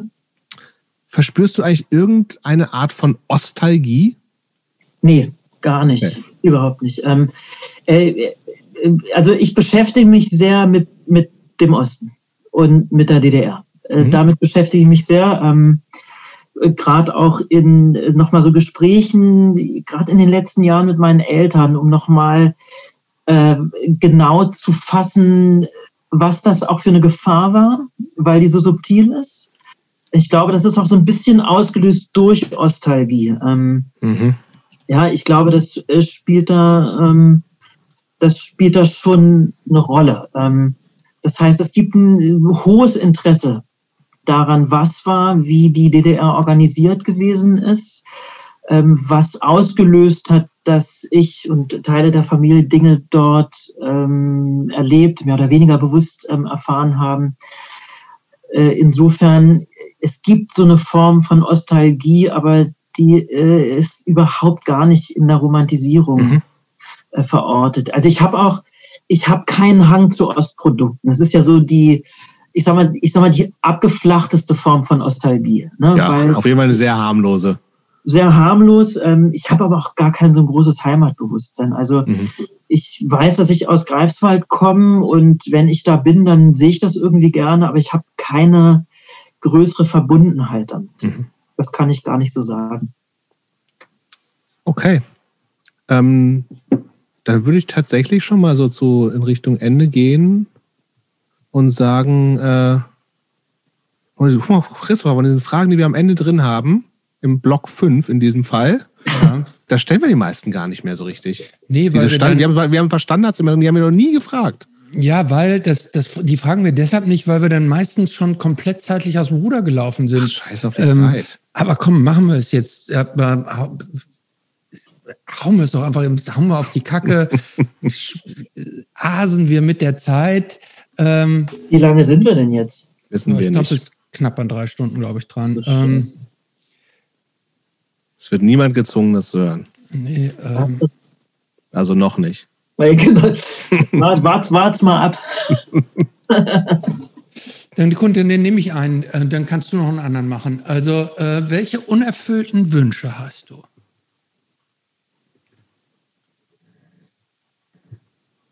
Oh, das, ist, das ist wirklich super schwer. Also auf die Bands bezogen. Äh, ja, allgemein im Leben, das hat nicht allgemein im Leben. Also das kann auch Autos zum Beispiel sein. ähm, das nee. kann auch alles, alles Mögliche sein. Also ähm, Nee, das kann ich ganz schwer sagen. Ähm, also ich, das sind eher so Orte, die man nochmal sehen will. Ähm, also ich würde eigentlich gerne nochmal Asien irgendwie anders kennenlernen. Ich, also sowas auf Tour kennenzulernen, das ist was anderes. Das hat immer die Besonderheit, dass man, also wenn man reist, lernt man selten äh, die Welt privat kennen. Das ist auf Tour schon nochmal anders. Das ist ein Riesenvorteil.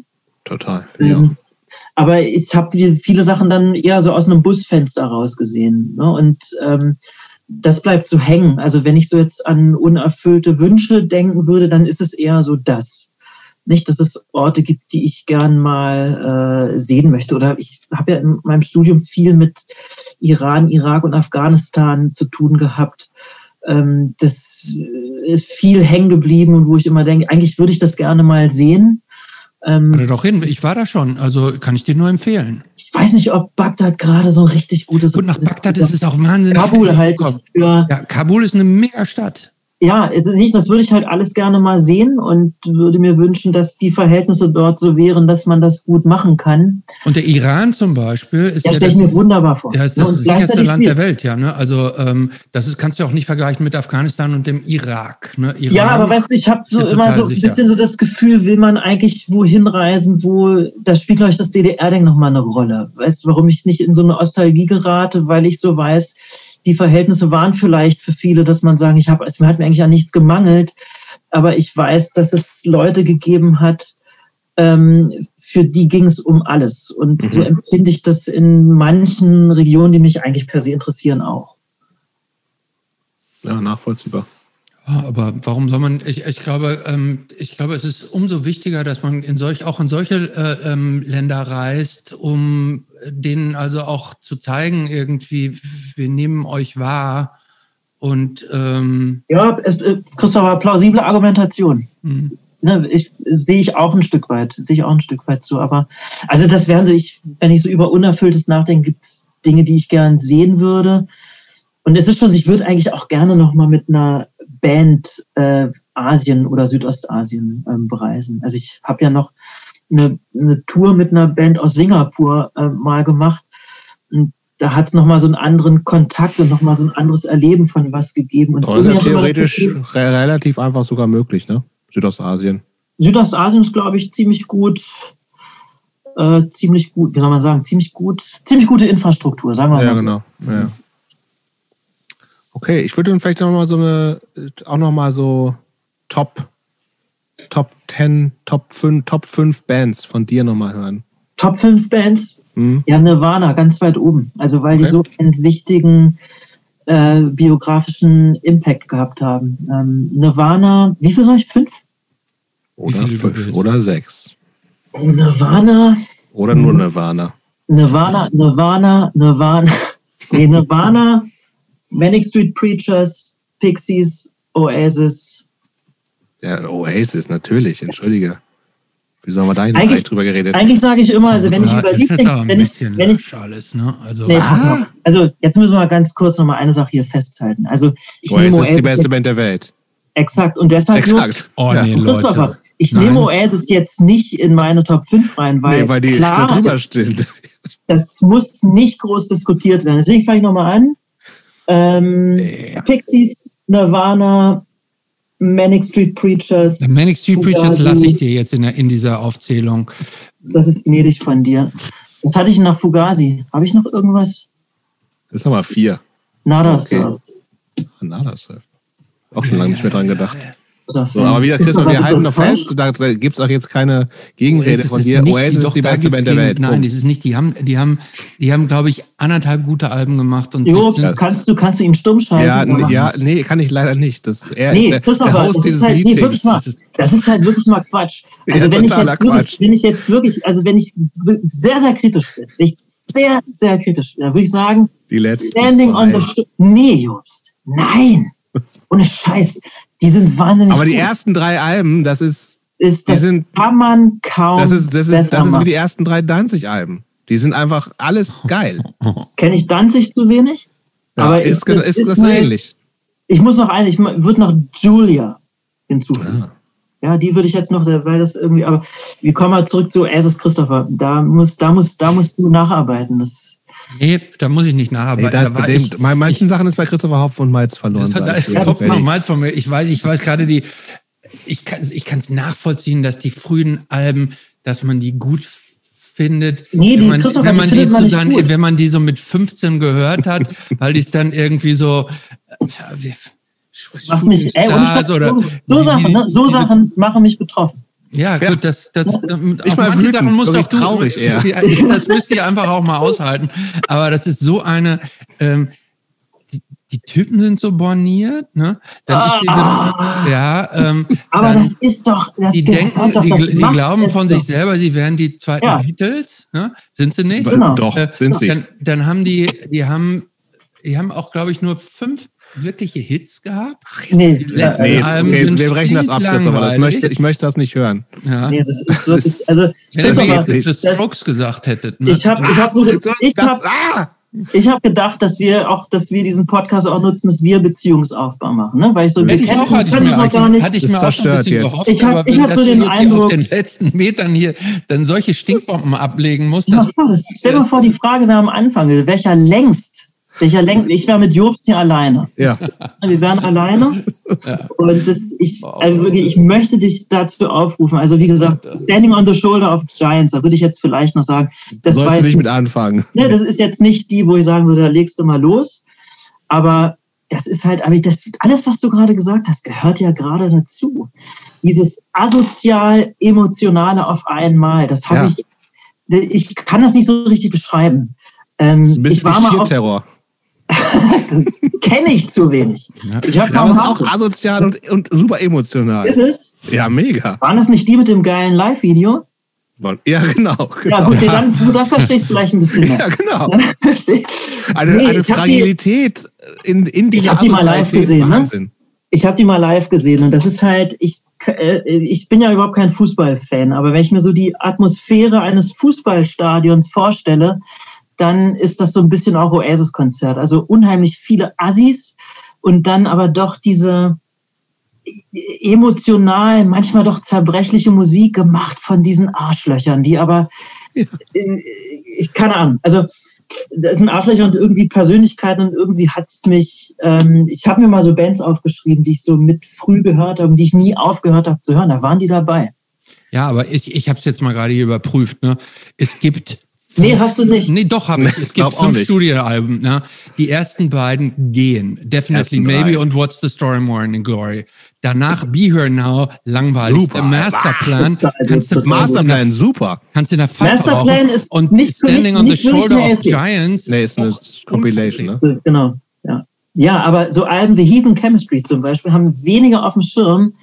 Wahnsinnig, wahnsinnig gut. Und ich würde auch immer, es, äh, Oasis hatten ja so einen Besetzungswechsel und der hat denen überhaupt nicht geschadet. Also Ja, ich finde, die sind in, äh, so in ihren letzten Alben, äh, das, ich kann es verstehen, wenn man als Oasis-Fan sagen will, die sind, sind sehr, sehr anders. Und das sind sie auch. Also weil man merkt, dass da irgendwie andere Leute sind. Und, und ich finde, da steckt total viel Britpop-Geschichte drin. Also irgendwie in, äh, in, der, in den späten Oasis hat Bass gespielt der Gitarrist von Riot. Und Riot ist eine mega geile Britpop-Band, hat man kaum auf dem Schirm in Großbritannien riesig groß so, gewesen. Jetzt, jetzt sehe ich das erst. Ich habe das falsch. Ich habe das in, in, der Tat Heaven Chemistry, Don't Believe the Truth, Stop the Clocks, Dig Out Your Soul. Das sind Alben, die sind komplett in der Vergess in der, zu Recht in der Vergessenheit. Äh, es ist also, manchmal schwer mit Christopher, finde ich.